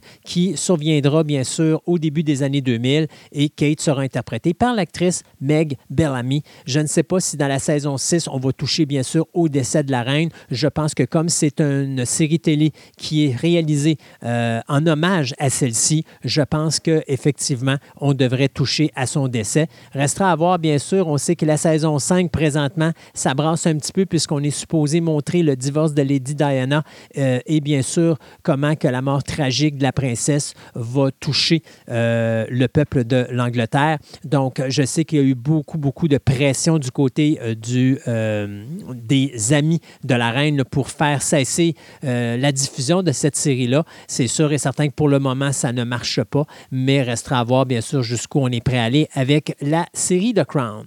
Du côté de Superman et Lois, eh bien, je vous avais annoncé il y a, je crois que c'était dans la dernière émission, le départ surprise de l'acteur Jordan L. Sass, lui qui interprétait le personnage de Jonathan Ken dans la saison 1 et 2 de la série Superman and Lois, eh bien, euh, on vient de trouver son remplaçant. Ce sera l'acteur australien Michael Bishop qui euh, a été choisi pour reprendre le rôle dans la nouvelle salve d'épisodes. Donc, le jeune comédien qui avait fait ses premiers pas sur le petit écran en 2018 dans la série australienne Grace Beside Me, avait surtout connu du succès avec son rôle dans le téléfilm Spin qui avait été diffusé l'année dernière sur le Disney Channel.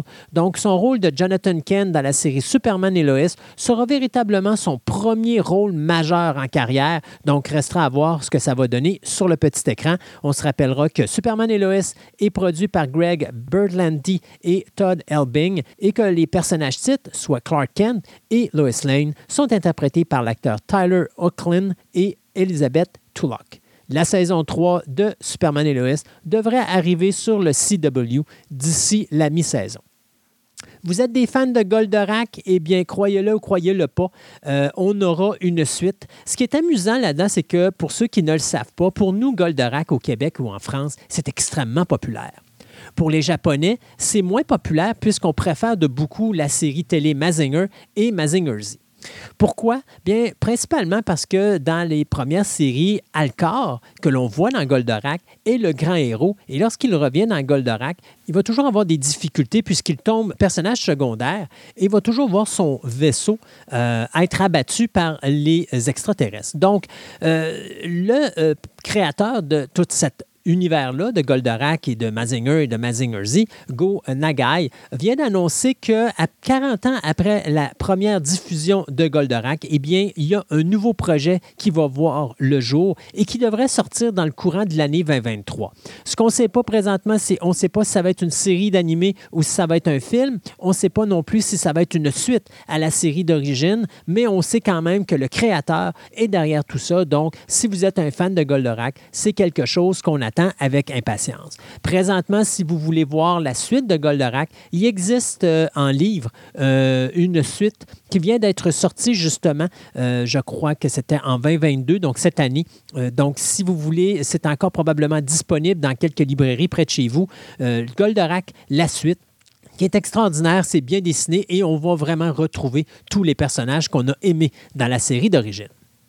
Du côté de Walking Dead, eh bien, le spin-off qui devait s'appeler Isle of the Dead et qui devait mettre en vedette, le personnage de Negan et de Maggie, vient juste de changer de titre puisque maintenant la série est connue sous le titre de Walking Dead Dead City. Donc, on parle d'une mini-série de six épisodes qui vont mettre en vedette l'actrice Lauren, Cohen et Jeffrey Dean Morgan, qui vont interpréter, comme je le disais tantôt, Maggie et Negan, qui vont se retrouver sur l'île de New York. Et euh, donc, euh, ils vont vivre euh, une expérience assez troublante.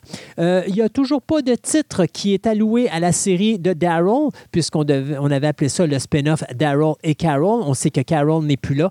Donc, Norman Reedus euh, tourne présentement la série en France, mais comme je disais, toujours pas de titre. Même chose pour la série qui va mettre en vedette Rick Grimes et euh, Michonne. Il n'y a pas de titre encore qui a été alloué à ces séries. Donc, si vous cherchez Walking Dead, Isle of the Dead, oubliez ça parce que maintenant c'est devenu Walking Dead, Dead City. Euh, pour ceux qui adoraient la série King of the Hill, eh euh, les co-créateurs Mike Judge et Greg Daniels, qui viennent de créer une nouvelle compagnie qui s'appelle Bandera Entertainment Production, avaient l'intention de repartir une de leurs séries favorites qu'ils avaient créées à l'époque pour la Fox, c'est-à-dire King of the Hill. Malheureusement, le président de Fox Entertainment, Michael Thorne, vient d'annoncer qu'il n'avait pas l'intention de euh, revenir dans cette série-là. Donc, ce qu'on sait, c'est que King of the Hill, le revival, est encore euh, en action à Bandera Entertainment Production, mais ce ne sera pas diffusé sur les ondes de Fox Network. Donc, je suppose que comme Fox a refusé, on va pouvoir aller voir d'autres postes de streaming, euh, tels Netflix ou Hulu ou d'autres comme ça. Donc, ce sera quelque chose à suivre. On sait que du côté de Fox, on se concentre vraiment plus sur leur série Grimsburg ou euh, Crapopolis, Bob's Burgers, The Simpsons et Family Guy, alors que du côté de Bandera Entertainment Entertainment Production, eh bien là, on travaille actuellement pour Netflix sur une série qui s'intitule Bad Crimes et qui va mettre en vedette les voix de Nicole Byer et Lauren Lapkus. Donc, forte chance que peut-être, si ça marche bien avec Bad Crimes, que euh, Netflix pourrait hériter de Revival de King of the Hill. Je vous tiens au courant là-dessus. Si vous n'avez jamais vu le film de Kevin Smith, Tusk, eh bien, sachez que le film de 2014 va avoir une suite et que l'acteur Justin Long vient de confirmer sa présence. Justin Long, qu'on avait vu bien sûr dans le premier film et qu'on avait vu également dans Jeepers Creepers. Le problème, c'est que le vilain de Tusk est interprété par l'acteur Michael Parks, qui est décédé malheureusement cette année. Alors, ce sera bien sûr Justin Long qui prendra la relève à Michael Parks et qui euh, amènera des gens chez lui pour les transformer dans des créatures mi-humaines, mi-autre chose. Donc, euh, c'est le film Tusk avait été euh, produit par A24 et avait été distribué sur 600 salles en Amérique du Nord pour amasser plus de 1,9 million de dollars au niveau du box-office. C'est devenu avec le temps un film culte. Donc, si vous avez la chance d'aller voir Tusk, si vous ne l'avez pas vu encore, ça mérite le coup d'œil.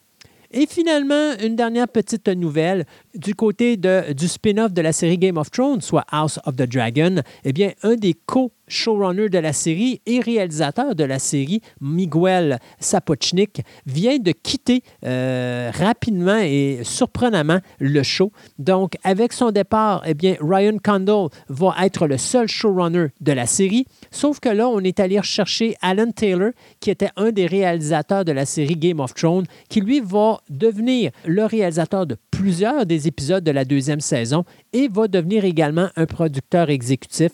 Donc, euh, ce sera bien de voir euh, vers où on va s'en aller, si ça va apporter vraiment de gros changements sur House of the Dragon, qui a quand même eu dans sa première semaine plus de 25 millions d'auditeurs qui ont tourné euh, leur poste de streaming pour aller voir cette série-là. Donc, House of the Dragon, le spin-off de Game of Thrones, on aura une deuxième saison sans un de ses showrunners, soit Miguel Sapochnik. Maintenant, du côté de notre Twitter, voilà ce que Sébastien a eu le courage de nous mettre dessus. On a bien sûr le trailer, le véritable trailer de la série Willow qui va passer sur Disney Plus le 30 novembre prochain. Euh, Sébastien nous a également mis le trailer de la nouvelle mouture de Quantum Leap euh, qui va sortir sur NBC le 19 septembre prochain. Je sais que Sébastien avait quelques problèmes avec la distribution. Restera à voir qu'est-ce que euh, ça va donner au niveau de la série. Glass Onion Knives Out of Mystery qui va être diffusé sur Netflix bientôt. Donc, c'est la suite de Knife Out, euh, qui est un genre de film d'Agatha Christie moderne. Alors, vous avez le trailer sur notre Twitter. Le trailer de la saison numéro 3 de, Mandalorian, euh, qui va être diffusé sur Disney Plus en 2023, vient de sortir. Donc, euh, on est supposé voir beaucoup de sociétés du Mandalorien, mais pour vraiment comprendre tout ce qui va se passer, il va falloir écouter euh, les deux épisodes de la série de Book of Boba Fett pour vraiment comprendre le début de la troisième saison. Alors, si vous n'avez pas vu ces épisodes-là, ça serait peut-être bien d'aller les chercher, même si vous n'êtes pas vraiment intrigué ou intéressé par la série de Star Wars euh, de Book of Boba Fett. Euh, ça vous prend ces deux épisodes-là où on parle du Mandalorien pour comprendre ce qui va se passer au début de la saison 3. Disenchanted, qui est la suite du film Enchanted, est de retour. Donc, Disney Plus qui va diffuser ce film-là le 24 novembre. Donc, on vous a mis le trailer. Euh, vous, avez, vous allez remarquer qu'il y a aussi une grande partie du cast original qui va être de retour pour la saison numéro 3 de Picard qui va sortir sur Paramount Plus le 16 février 2023, ben, il y a un petit teaser qui vient de sortir de la troisième saison euh, et euh, on a bien hâte de voir là, parce que là, on va retrouver tout l'équipage au complet de l'Enterprise D euh, qui incluait bien sûr Tasha Yar parce que c'est confirmé que Denise Crosby revient dans le rôle de Tasha Yar. Je ne sais pas comment ils vont la ramener comme ça, mais ce sera intéressant de voir ce qu'ils vont faire avec ça. Du côté de Star Wars, Tale of the Jedi, qui sort sur les ondes de Disney Plus le 26 octobre prochain, eh bien, on a un petit trailer pour vous qui suit bien sûr cette série anthologique sur les Jedi. Ça, ça risque d'être vachement intéressant. Euh, oh, on a un petit spécial sur euh, Werewolf by Night qui va être fait euh, le, ou qui va être diffusé le 7 octobre prochain sur les ondes de Disney Plus.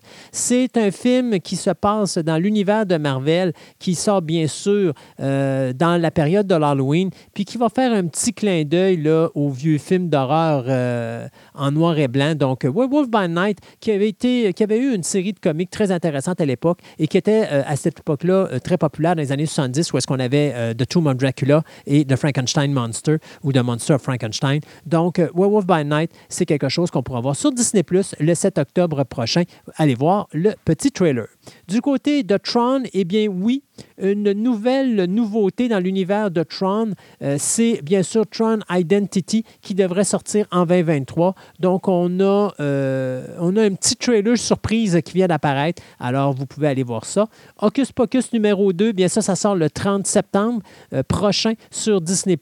Donc, les trois sorcières originales du film Hocus Pocus vont être de retour pour se venger de Salem. Bien hâte de voir cette nouvelle adaptation.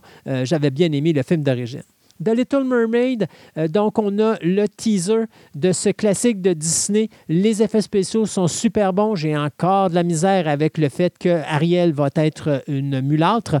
Mais bon, Laissons la chance aux coureurs. Le film devrait sortir en salle en mai 2023. Du côté de Secret Invasion, eh bien, la nouvelle série de Disney Plus de l'univers de Marvel sera diffusée en 2023. Puis on a un trailer intéressant parce que c'est vraiment du terre à terre, là, euh, moins de, en tout cas, du moins pour le trailer, ce qu'on nous montre, c'est beaucoup moins, euh, beaucoup moins surnaturel et euh, avec des gros effets spéciaux, avec les gros super-héros. Ça a l'air plus à ressembler à une série d'espionnage à la euh, Nick Fury. Donc ça, ça semble vraiment très intéressant comme approche. Là, on pourra regarder cela en 2023. Percy Jackson and the Olympian, eh bien, Disney Plus vient de mettre un teaser de la série qu'on attend bien sûr avec impatience. Donc, restera à voir si ça va être aussi bon, sinon meilleur que les films qu'on a eus au cinéma. Et finalement, bien, il y a, Sébastien nous a mis quelque chose qui est euh, She's Hulk, It's Anti-Fun. Donc, quelque chose, euh, c'est pas vraiment un trailer, mais c'est des critiques sur YouTube qui font un panel ensemble pour montrer à quel point ils détestent She-Hulk. Moi, je sais pas, j'ai pas eu la chance de le voir encore, mais je sais que ce que j'ai entendu à droite et à gauche, c'est totalement différents et ça semble être intéressant. Donc, si vous voulez voir si leurs idées correspondent avec les vôtres sur la série de She-Hulk, eh bien, vous n'avez qu'à euh, écouter ça sur notre Twitter. Pour le reste, eh bien, écoutez, merci beaucoup d'avoir été là euh, avec nous. Sébastien sera probablement de retour avec nous dans la prochaine édition qui sera diffusée euh, ici dans euh, deux semaines. Entre-temps, bien, comme je vous disais tout à l'heure, vous pouvez toujours écouter Programme Double. on touche au parrain ou The Godfather, 50e anniversaire durant le mois de septembre. Il y a des belles surprises qui s'en viennent dans les mois à venir. Donc, un autre podcast qui est diffusé aux deux semaines. Alors, plein de belles choses pour vous, plein de choses à écouter. N'hésitez pas. Et puis, si vous avez des suggestions, on est là pour ça. Vous pouvez nous contacter via notre page Facebook ou encore via email. N'oubliez pas, vous pouvez aller tout simplement sur la page du site web de fantasticaradioweb.com ou encore, vous pouvez aller, euh, je vous suggère fortement de vous abonner sur notre Instagram. Question que si des fois nous avons encore des problèmes majeurs avec Facebook et que ça ne se replace pas, eh bien, nous allons tout simplement immigrer sur Instagram. Donc, prenez pas de chance. Inscrivez-vous tout de suite sur la page d'Instagram. De toute façon, ça coûte rien, c'est gratuit. Et puis, même si on s'en sert pas à long terme, euh, parce qu'on va pouvoir placer les choses avec Facebook, au moins, vous aurez la chance de savoir quand nos émissions seront mises en nombre. Merci à vous, les auditeurs, euh, encore une fois, d'être avec nous. Et puis, euh, on se dit à la prochaine édition de Fantastica.